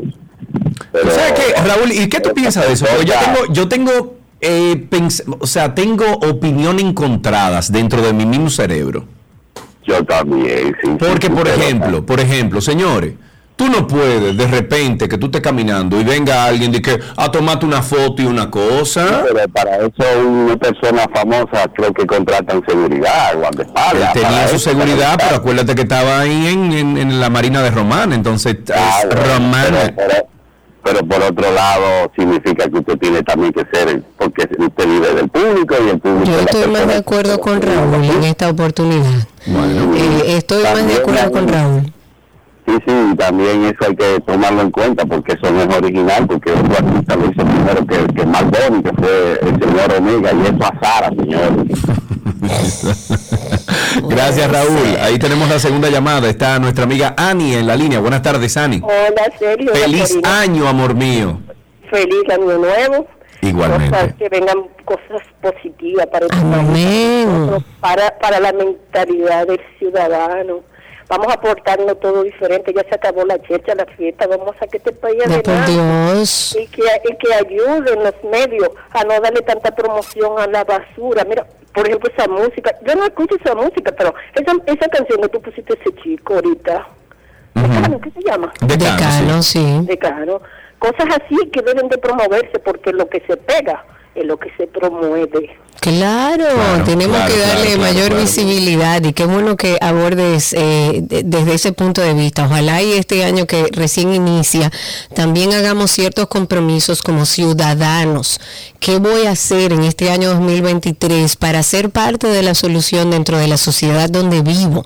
Eso puede ser algo tan simple como no vuelvo a tirar basura a la calle, no me cruzo un semáforo en rojo, cedo el paso, lo que usted decida, incluso lo que se le haga más fácil para ir generando el hábito, pero tenemos también como ciudadanos que saber que tenemos el compromiso y que aquellas cosas que para nosotros aportan, como es el caso de este artista de Decano, que es muy respetado en el género urbano, eh, que tenga mayor visibilidad y que la gente pueda ver que dentro de ese mismo mundo hay diferentes expresiones y que no tenemos que eh, satanizar un ritmo de música que además es muy bueno para bailar. Lo que tenemos es que en vez de quejarnos de lo que está mal y darle visibilidad a eso que está mal, saquemos a la luz las cosas que están bien hechas y emulemos ese tipo de cosas.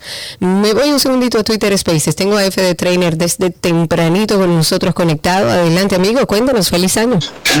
Primero, feliz año eh, a ti, Karina, a Sergio, Fortaleza, que vas a estar adelante con el caso de Gaby. Gracias, igual. Vamos bien. Y como siempre, tú eres, voy a decir, ustedes son unos luchadores que dan un ejemplo a la nueva generación que va subiendo. Bien, Amén. Eh, entrando en materia, entrando en materia, el 2023 va a, va a venir marcado con muchas recesiones, tanto de tecnología como económica. En la parte de tecnología, básicamente, tenemos la guerra de los chips, que ahora está de moda. Ya a la gente de Apple ya montó su planta también, por su Tesla. Eh, y también drones. Señores, eh, los drones de guerra se han din- dinamizado tanto con la guerra de Ucrania que hemos visto modificaciones de drones. Eh, yo creo que eh, prácticamente la próxima guerra señores, va a ser de guerra de robot completamente. Sí.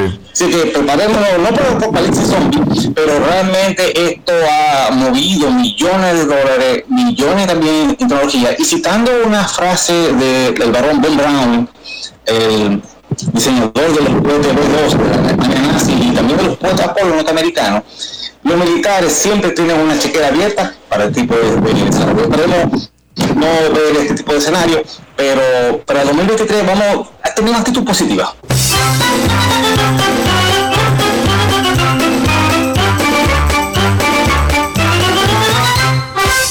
Seguimos en el 829-236-9856 y a través de Twitter Spaces, ustedes por ahí se conectan, nos encuentran como 12 y 2 y pueden escucharnos en vivo y participar también al aire con nosotros. Nuestro amigo Yankee está a través de Spaces. Adelante amigo, ¿cómo te ha iniciado el año? ¿En paz, en tranquilidad? Salud hermosa, preciosa, lo más hermoso de este mundo, de Karina la radio.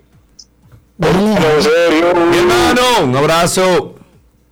Eh, tres cosas puntuales. La primera, ¿por qué la AEDS, me voy a referir a ellos, si tú tienes un corte, ellos vienen y te cortan, pero entonces tú tienes que reportar o hacer una reclamación para que te respondan? Lo primero. Segundo, Baboni está bien que es una persona pública, pero entonces un paparazzi sí está autorizado a tomarle foto, hacerle video y no puede tumbarle la de la cámara. Generalmente está de lejos.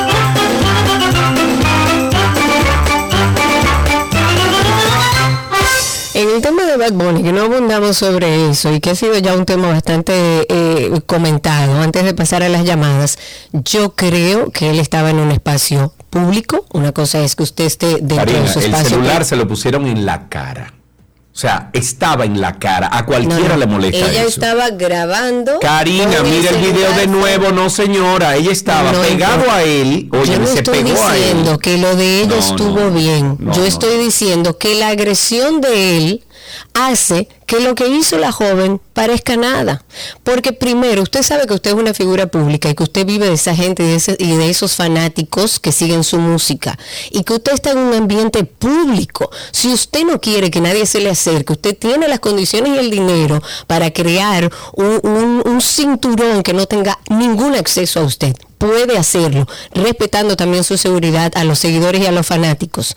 Pero la agresión de Bad Bunny fue mayor a la de la joven, porque ella no entró a su casa. Ella no entró a un espacio privado a grabarlo, él estaba en un lugar público y es una figura pública. Si él hubiera dicho a la joven, permítame, y le retira el teléfono, retira la mano del teléfono sin agresión, entonces pudiéramos discutirlo de otra forma. Pero la agresión de Bad Bunny de tomar el celular y tirárselo al agua fue mayor a la de la fanática, según mi punto de vista. Ok, tenemos dos llamadas. Tenemos eh, primero con nosotros a Tomás. Buenas tardes, Tomás, adelante. Saludos, buenas tardes, feliz año para ambos. Gracias, Y igual, Tomás, para ti también. Y, y pronta recuperación para su esposa. Gracias, amigo. Eh, hablando sobre el tema de los motoristas que estaban hablando ahorita, tú sabes que ese tema, el gobierno, mientras esté beneficiando las sanciones, no haber soluciones, la van a buscar, porque son demasiados motoristas y están haciendo demasiado dinero con ellos. Así que ese tema, olvídense de esto, va a ser el caos con los motores, se están beneficiando del caos. Ok. Y esa solución no la van a arreglar. Van a Bueno. seguir con su tipecito que es recaudando fondos y para todo. Un lío.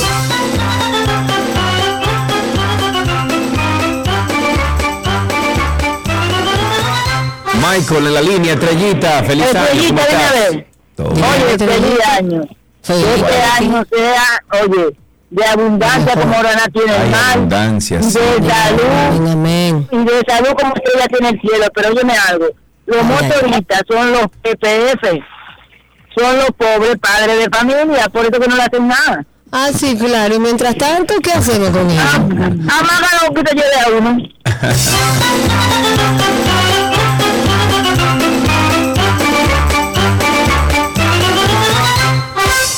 829-236-9856 es el teléfono en cabina. Antes de irnos al corte, los voy a dejar con una pregunta sobre algo, porque según una encuesta de la prensa local, la gran mayoría de los lecto- lectores están de acuerdo con que las autoridades del país retiren permisos de porte y que se incauten las armas de fuego de aquellos que realizan disparos al aire. El, eh, según esta información, el 93% de los usuarios apoyaron esta medida probablemente por la inseguridad de estas acciones, ya que podrían estar expuestos muchos a ser heridos a la pérdida de cualquier persona por el uso irresponsable de las armas de fuego. Pero también hubo un porcentaje de usuarios que no se mostraron a favor de esta medida que fue implementada por las autoridades.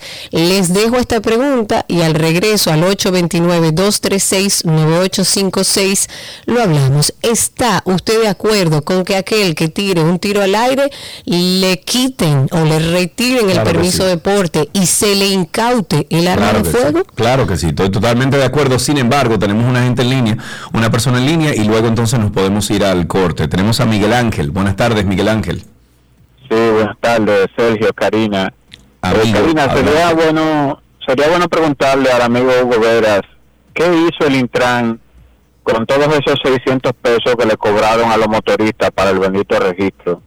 Yo tengo dos motocicletas de mi propiedad, una motocicleta y una pasola, motores de salir a pasear, y tuve que sacar un registro para cada uno en contra de mi voluntad. 600 pesos cada motor.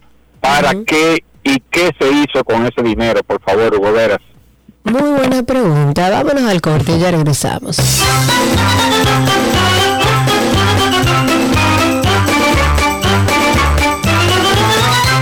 829-236-9856.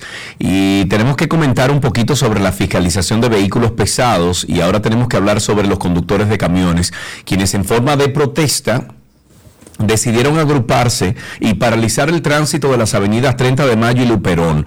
Uno de los eh, representantes dijo que mientras los delincuentes están acabando con el país y que ellos solo intentan trabajar y según él no los dejan, los transportistas que han fiscalizado los operativos del Intran dicen que son atropellados por las autoridades debido al incumplimiento en el acuerdo ejecutado por el director del Intran y las asociaciones que representan a los camioneros. Y según el grupo, de conductores, hay falta de empatía en estas medidas y dijeron, y estoy citando, nosotros dimos la cara en la pandemia y ahora el gobierno nos está atropellando. Mm. 829-236-9856 y a través de Twitter Spaces habíamos dejado una pregunta al aire. Se ha establecido desde el gobierno que aquellas personas que tengan armas y que tiren eh, eh, balas al aire o tiros al aire se le va a retirar el permiso de porte y se le incautarán las armas. ¿Está usted de acuerdo con esto? 829-236-9856 y a través de Twitter Spaces pueden ustedes Dios mío, pueden ustedes solicitar ser hablantes por ahí y levantar su manito. Mientras tanto, de acuerdo con el COE, durante las celebraciones navideñas y de Año Nuevo, 663 personas recibieron atenciones médicas por intoxicación alcohólica. Señores, más de 600 personas por intoxicación alcohólica, de las cuales 48 eran menores de edad. Esto es un tema recurrente de todos los años que abordamos aquí en el programa y que a pesar de que salen estos números, ninguna entidad, ni que trabaje con niños, ni que trabaje con seguridad, ni que trabaje con temas, ninguna institución busca solución para esto. Niños intoxicados, hemos hablado hasta de menores de 3 y 4 años intoxicados con alcohol. Estos son datos que los da el informe final del operativo de Navidad Conciencia por la Vida 2022-2023. ¿Para qué hacemos este levantamiento de información si con algo tan delicado de casi 50 menores de edad intoxicados eh, por alcohol, las autoridades no hacen absolutamente nada?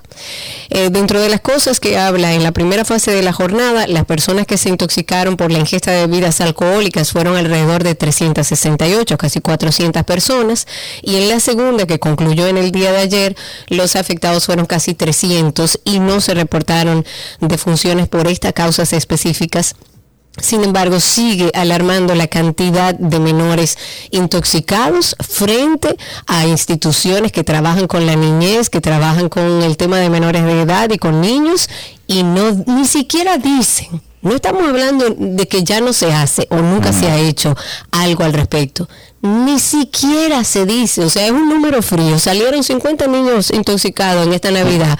Aplaudamos y sigamos corriendo la rueda. Mientras tanto, CONAN y las instituciones de seguridad y todos los que deben velar por la seguridad de nuestros niños no dicen ni hacen nada. O por lo menos lo que está haciendo no está funcionando.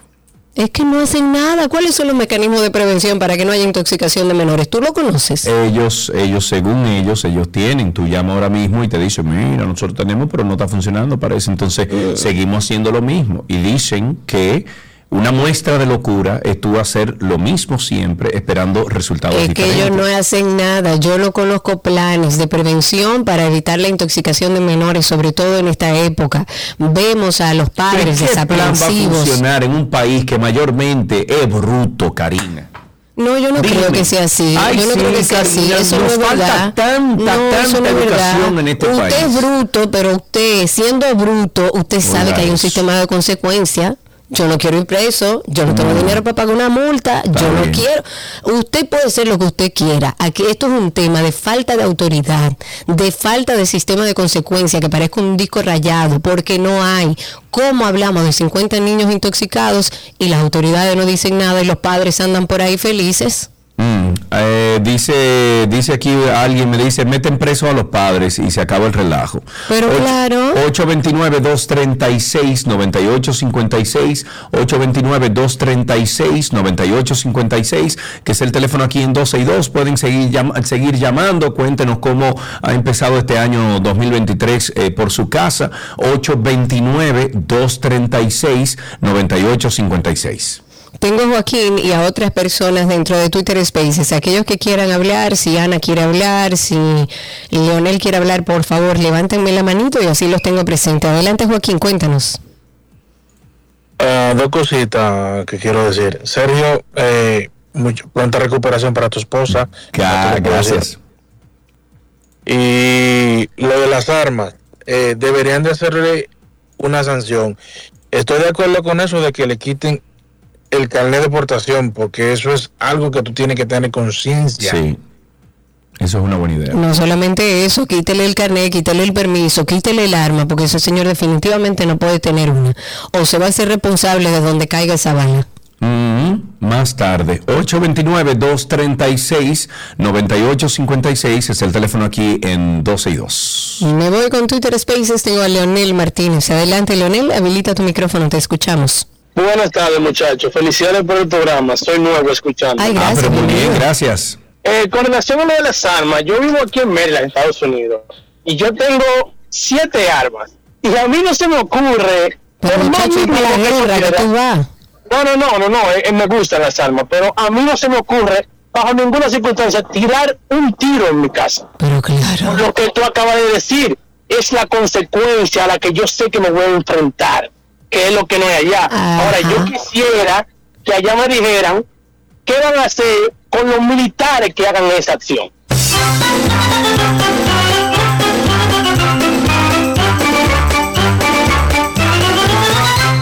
Tenemos a Marcial en la línea. Buenas tardes, Marcial. Cuéntanos. Feliz año. Ok, feliz año para ustedes, a Sergio Carlos, Karina y a- eh, bueno, yo con respecto a las armas, mi opinión es que eh, ellos debieran de quitar los carnet, claro, porque es que cuando usted recibe un arma, usted le dicen qué es bueno y qué es malo, lo que usted puede hacer y que no debe hacer.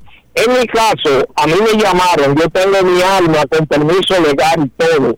A mí me dijeron que mi arma es ilegal. No, no es ilegal, porque es un daño lo que sea, no, porque ustedes lo querían quitar. Si la quieren quitar, páguenme mi cuarto, porque mi arma no es ilegal, esa tiene nombre y apellido, porque ya estuvo registrada anteriormente. Buenas Mm, tardes. Buenas tardes. Bueno, en el caso suyo, Marcial, si está, si el permiso está vencido, no es un arma legal, y perdone que se lo diga, pero la ley dominicana, bajo la ley dominicana, usted tiene que tener su permiso vigente para que esa arma esté, entre comillas, legal. Ahí tenemos a Jean Paul en la línea. Buenas tardes, Jean Paul, cuéntanos. Bueno, mira, Sergio Carlos, es la primera vez que llamo, lo escucho mucho, no siempre lo puedo escuchar, pero eh, eh, sobre los dos temas, sobre el arma, eh, es importante, yo no tengo arma, y no sé que no tengo arma porque no debo de tenerla, Eh, pero hay otras personas, compañeros, que sí la tienen, y ellos estarían dispuestos a despojarse de ella, siempre y cuando tuvieran un alrededor donde los delincuentes no la tuvieron también. Entonces, es una cuestión que hay que llevar a un nivel de confianza para que las personas de lo que sí se publican noticias, puedan entregar sus armas. Pero mientras los delincuentes, todo el mundo, cualquier barrio puede tener siete armas, ocho armas, las personas que están cuidando a su familia no la van a entregar, no van a, no, no, no van a despojarse de ella. Esa es mi, No, mi claro, opinión. Y, claro. con relación, y con relación a, a la lírica, yo, yo creo que eh, eh, las masas y, y todo lo que está llevando el, el urbano eh, poco ético, por decirlo así. La- las empresas podrían, o alguien podría, no sé, ¿verdad?, crear un, un tipo de certificación, de que las empresas consigan esta certificación de yo apoyo eh, la, la, la, la di- diseminación de música ética o cualquier este tipo de cosas de, de manera que puedan porque no lo van a hacer. Si no se llevan crédito si no pueden poner una etiqueta frente a un anuncio no pueden ir a los medios decir que No, aquí las marcas, aquí las marcas toman muy poco en cuenta ese tipo de cosas. Aquí hubo uno que, que estuvo preso porque violentó a una mujer varias veces y todo el tiempo fue en escándalo alrededor de violencia contra la mujer y aquí las empresas lo contrataban y Claro. era el show más Todavía, importante de la empresa. todavía, Karina, todavía. No, eso, no es, eso no es de ahora. 829-236-9856. 829-236-9856. Tenemos algunos minutos para finalizar con tránsito y circo. Tengo a Cirilo a través de Twitter Spaces. Cirilo Guzmán, adelante amigo, habilita tu micrófono, te escuchamos al aire, cuéntanos. Hola a todos, Luis Guzmán, abogado. Bienvenido. Eh, con, con respecto al último señor que tiene un permiso de arma vencido, si ya se le, se le proveyó en algún momento del permiso y el permiso está vencido, dice la jurisprudencia que no necesariamente es una violación, simplemente tiene que renovar. Ahora, si él comete un delito, el tribunal es el que tiene que evaluar si la tenía vencida y bajo qué circunstancias ocurrió, eso es una.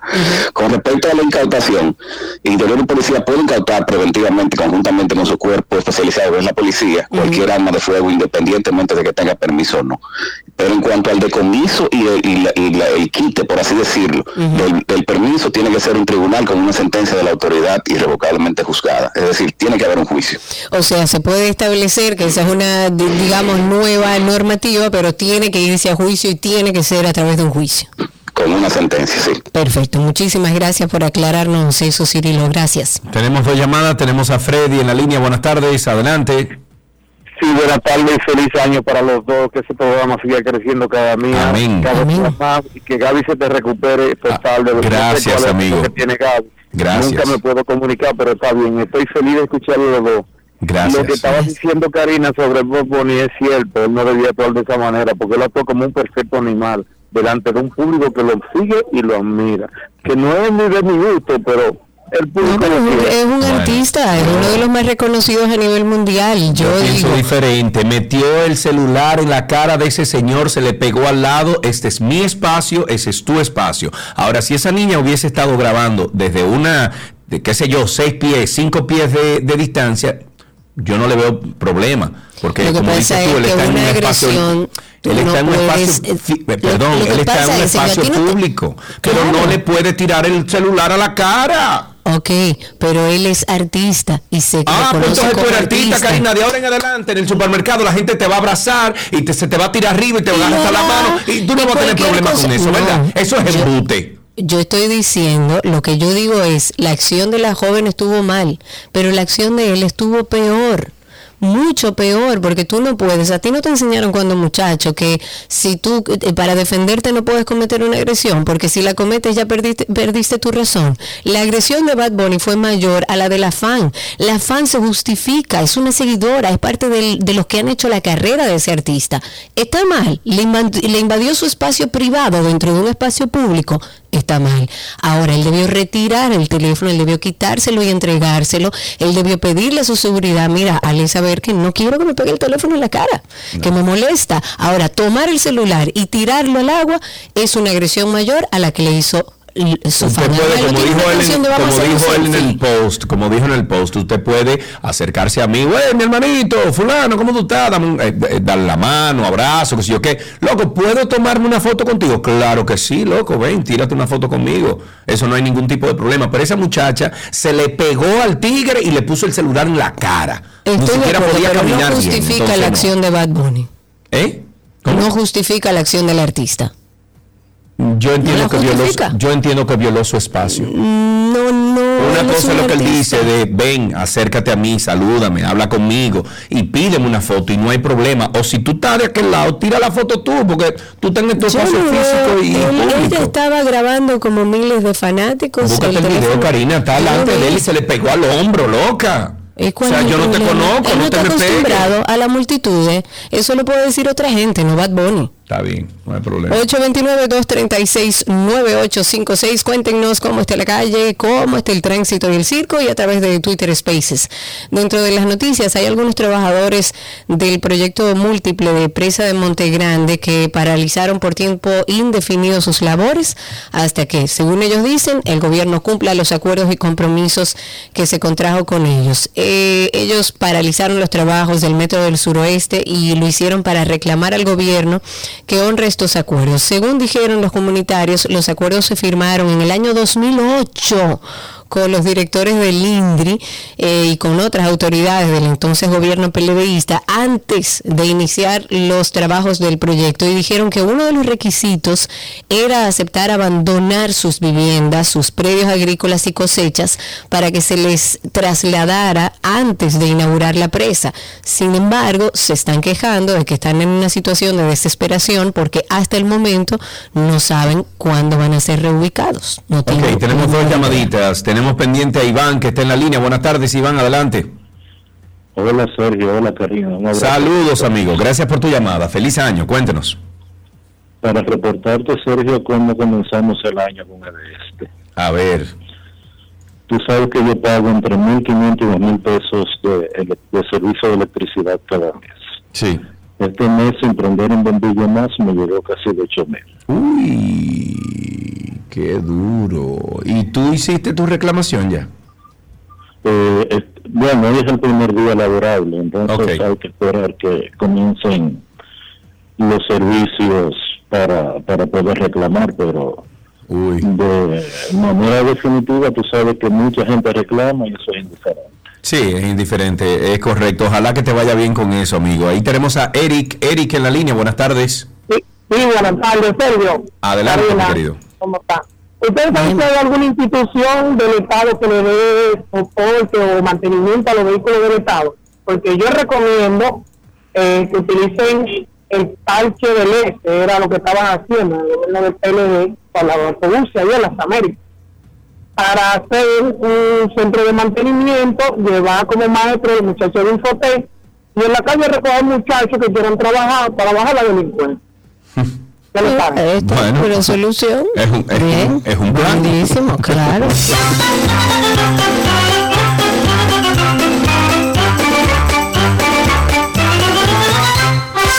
829-236-9856 es el teléfono aquí en cabina. Recuerden que todavía, señores, pueden sacar su marbete. Esto inició el 18 de octubre, va a estar hasta el 31 de enero.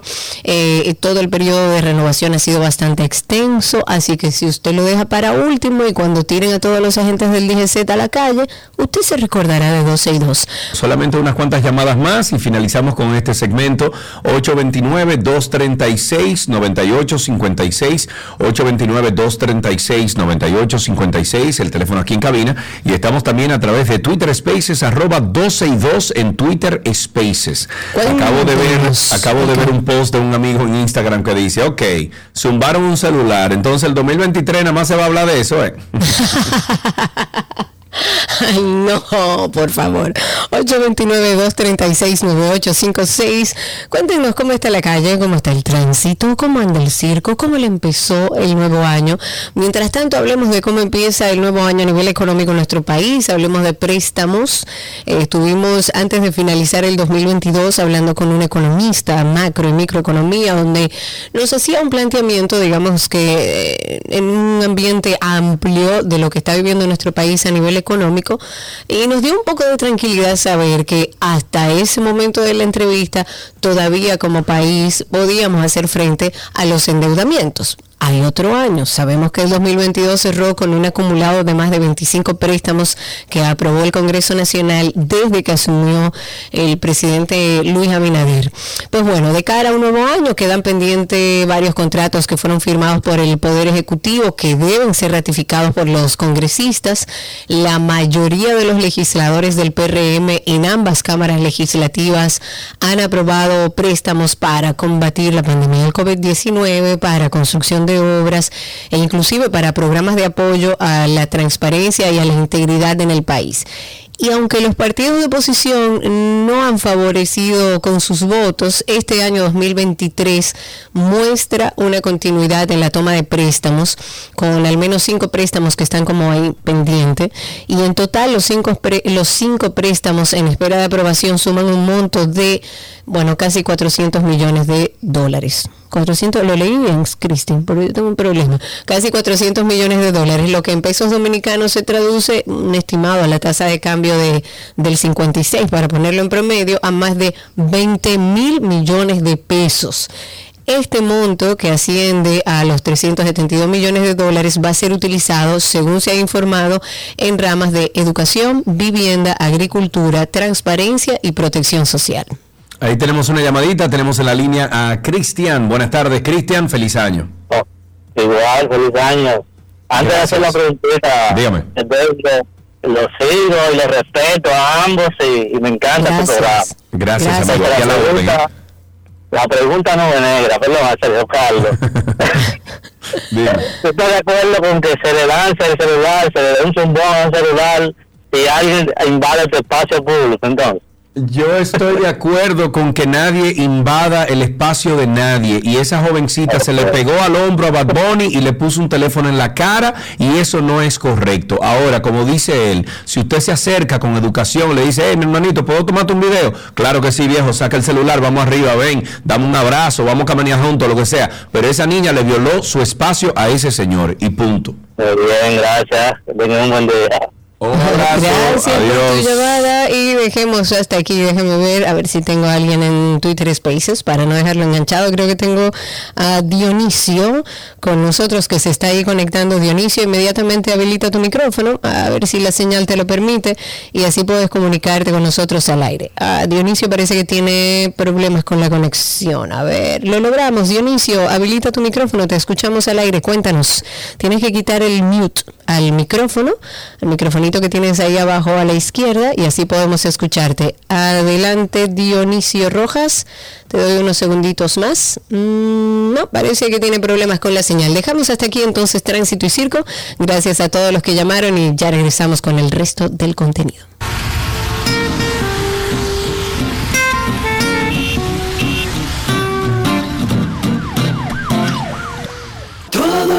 Que quieres está en 12 y 2. Let's go. Let's go. There's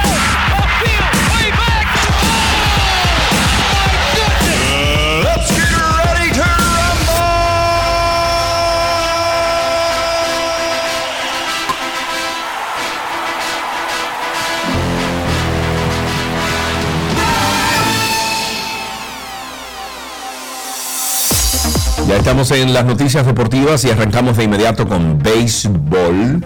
En la pelota invernal anoche brillaron las estrellas tras haber ganado ante los gigantes del Cibao tres carreras por cero. Suéltala, la Algarucho, suéltala.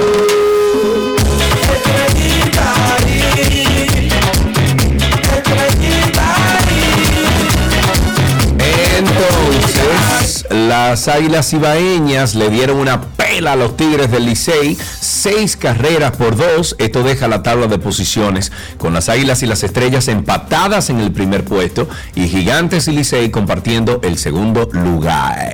Ay, ay, ay, este, ¿tú te imaginas que la estrella oriental otra vez? Yo a mi teacher.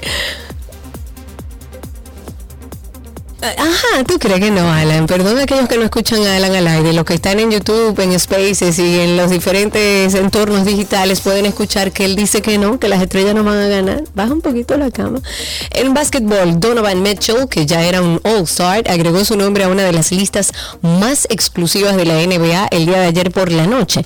Mitchell eh, estableció un récord de Cleveland con 71 puntos, que esto es la mayor cantidad de cualquier jugador en 17 años y los Cavaliers remontaron una desventaja de 21 puntos para vencer a los Chicago Bulls 145-134 en tiempo extra. En el total de Mitchell igualó el octavo más alto en la historia de la liga y marcó la mayor cantidad de puntos para un jugador de la NBA desde que el gran Kobe Bryant de los Lakers anotó 81 contra Toronto un 22 de enero del año 2006. Noticia de fútbol, el presidente de la FIFA, Gianni Infantino, dijo el día de ayer que pedirá a todos los países miembros de la federación que bauticen al menos un estadio con el nombre de Pelé en homenaje al ídolo fallecido la semana pasada a los 82 años. Infantino dijo, eh, y estoy citando, voy a, voy a citar lo que dijo, dijo, vamos a homenajear al rey como se merece. Pediremos a todas las federaciones en el mundo entero, los 211 países, que nombren un estadio eh, perdón, un estadio en cada país con el nombre de Pelé, porque los jóvenes tienen que saber y recordar quién era. El gran Pelé. En otra noticia de fútbol, el capitán de la selección argentina, Lionel Messi, partió el día de ayer desde el aeropuerto de Rosario a Francia. Esto, por supuesto, ya para incorporarse al Paris Saint-Germain, donde el equipo lleva la delantera en la Liga 1. Messi partió en su avión privado junto a su familia luego de un merecido descanso que sucedió a la conquista de Argentina en el Mundial Qatar el 18 de diciembre pasado. El entrenador del PSG había anunciado que Messi volvería a los entrenamientos, eh, entrenamientos entre el 2 y el 3 de enero, luego de celebrar Navidad y Año Nuevo junto a su familia en la ciudad de donde es originario Rosario, provincia Santa Fe, en, Argentina. Tenis, la legendaria tenista Martina wow, Navratilova. Navratilova, Navratilova, ok, ha sido diagnosticada con cáncer de garganta y de mama, las 18 veces campeona de Grand Slam, que previamente tuvo otro cáncer de mama en el 2010, comenzará tratamiento en Nueva York a finales de este mes. Navratilova, de 66 años, dijo que ambos tumores se detectaron en una etapa temprana. La deportista dijo, y cito, el doble golpe es grave, pero reparable, y espero que, eh, espero un resultado favorable, pero lucharé con todo lo que tengo.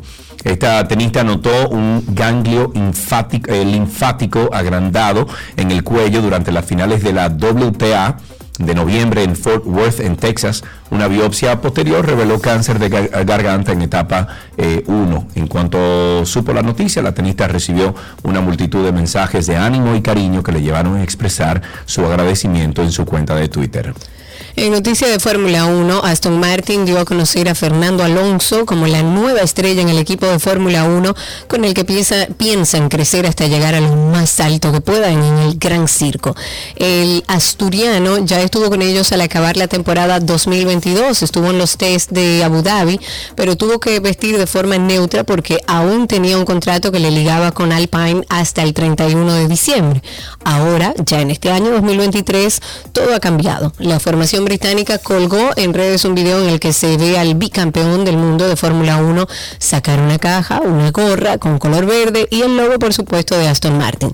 No hace falta como muchas palabras, pero decía en la oscuridad sale el obetense para decir soy Fernando Alonso. El video acaba con la estructura inglesa donde la bienvenida al, dando la bienvenida al español, que según se sabe tenía muchas ganas de presentarse al mundo con su indumentaria oficial. En fútbol americano, el jugador de los Buffalo Bills, Damar Hamlin, se desplomó en el campo y se administró resucitación cardiopulmonar antes de ser co- conducido a una ambulancia durante el partido de ayer por la noche, eh, que fue suspendido luego de la lesión. Hamlin chocó con el receptor abierto de los Bengals eh, luego de un pase completo, se puso de pie, pareció ajustarse la mascarilla con la mano derecha y luego cayó hacia atrás y quedó inmóvil. Hamlin colapsó a las 8.55 de la noche, hora del este, y el juego se suspendió 21 minutos después. En su cuenta de Twitter el equipo publicó, Damar Hamlin es lo mejor de nosotros, te amamos,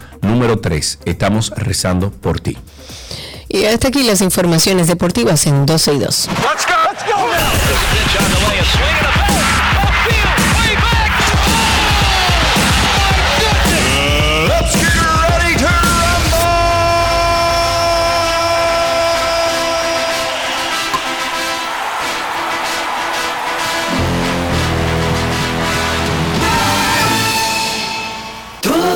Que quieres está en 12 y 2.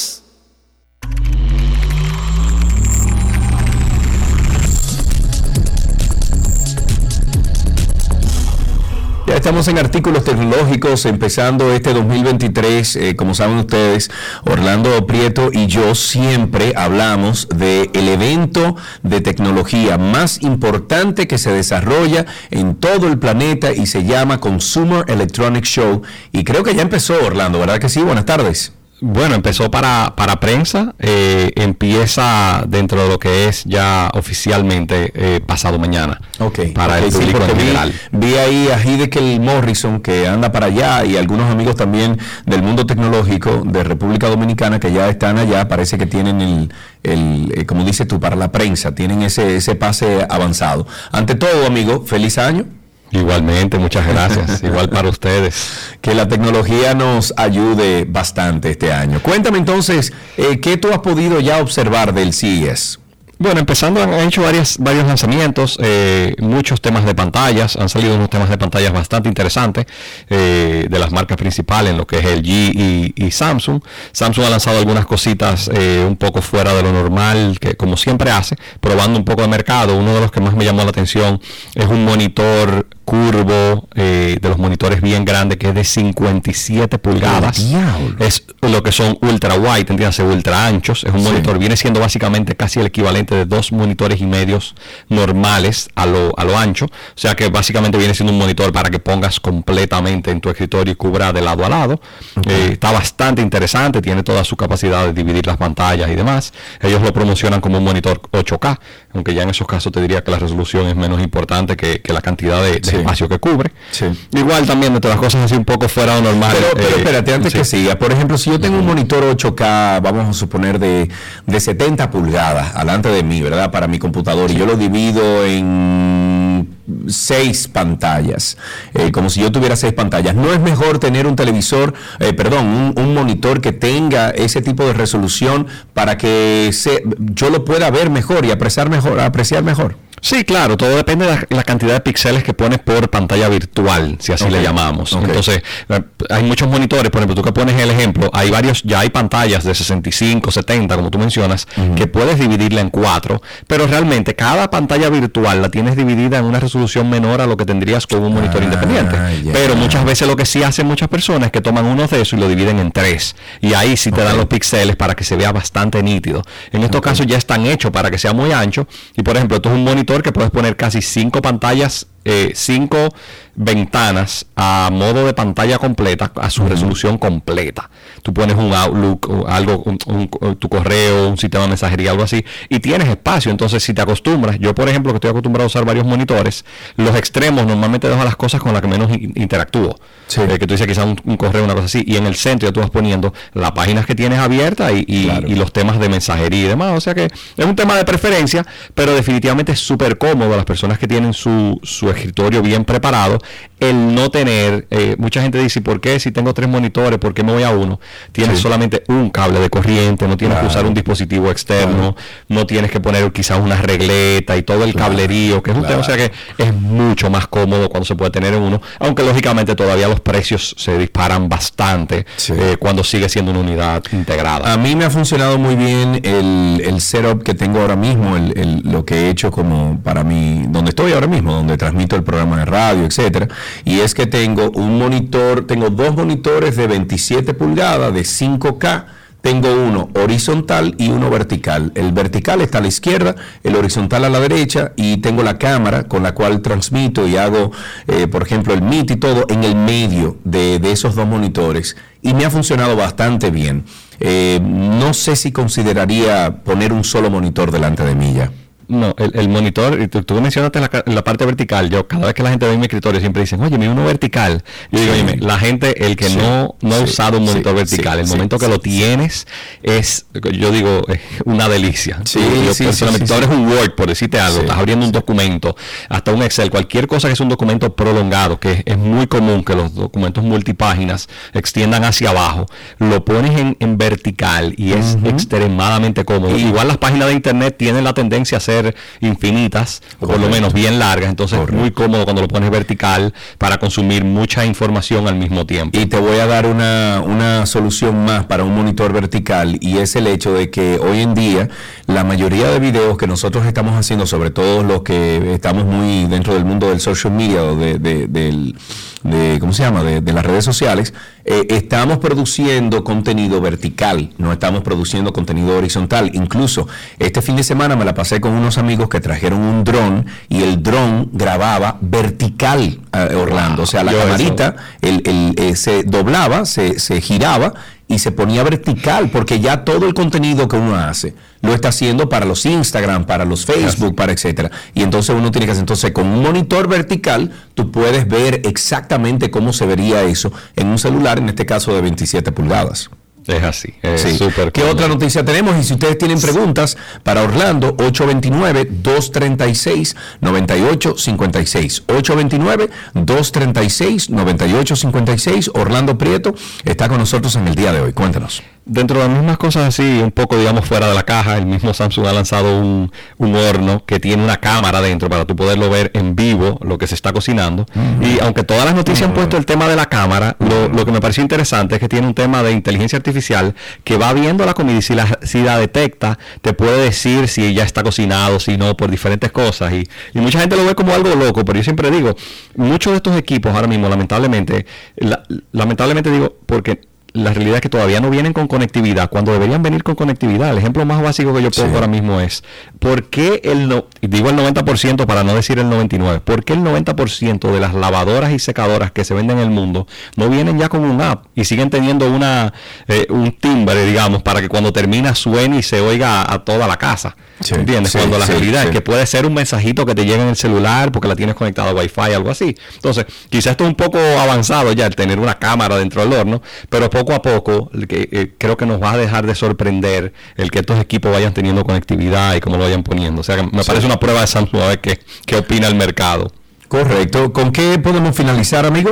Dentro de los mismos avances tecnológicos, una cosa, eh, LG ha, ha lanzado, el, previamente todavía ha anunciado que viene, una de las cámaras más interesantes para celulares. LG dejó de hacer celulares ya hace un tiempo, pero ellos siguen haciendo componentes y una cámara eh, que tiene lente óptico y que puede llegar hasta el momento, mencionan que puede llegar hasta 12x. Estamos hablando básicamente un lente, un telefoto, bastante interesante si lo logran ejecutar para poderlo poner en un celular. Que Oh. normalmente la mayoría de las cosas, eh, los que no, no saben mucho de eso, uno de los temas principales que tenemos ahora mismo, tenemos tres y cuatro cámaras en promedio en un celular Sí, alta gama, sí, es sí, única sí. exclusivamente porque no existe un lente óptico por la parte móvil, es difícil hacerla en tan pequeño espacio. Entonces el hecho de hacer esto podría hacer muchísimas más cosas y tener menos cámara y más capacidad en los dispositivos y que no sea un zoom ¿Y digital. cómo ellos van a resolver el tema de que eso se cae? Bueno, eso hay que ver. Eh, ellos hay dicen que que tienen su alternativa. cada Sí. vez que se me cae el celular yo sufro por el simple hecho de que creo que la cámara ya caducó después de eso. Sí, hay, hay diferentes cosas, hay que ver cómo, cómo termina siendo. Yo te puedo decir, yo, yo en mi caso he dañado dos cámaras de celulares que tienen parte mía simplemente por tenerla en el motor. Por las vibraciones de andar en, en un motor, ¿tú entiendes? O sea que ya lógicamente la mayoría de marcas dicen, mira, si no tiene vibración, si no tienes un dispositivo antivibración en, en esos equipos que vibran, no lo hagas. Pero bueno, hay que ver, ellos dicen que, que viene, el, el promedio va a venir de 4 a 9X de, de, de rango. O sea que hay que ver cómo lo logran ejecutar, pero es interesante tenerlo, aunque sea un dispositivo quizás un poco más delicado.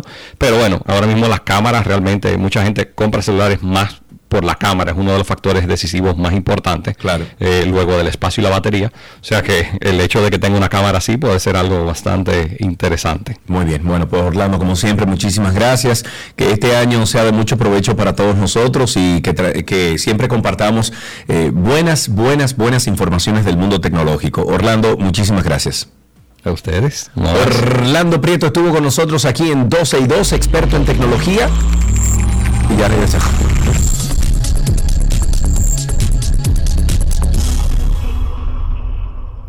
Lo que quieres está en 12 y 2.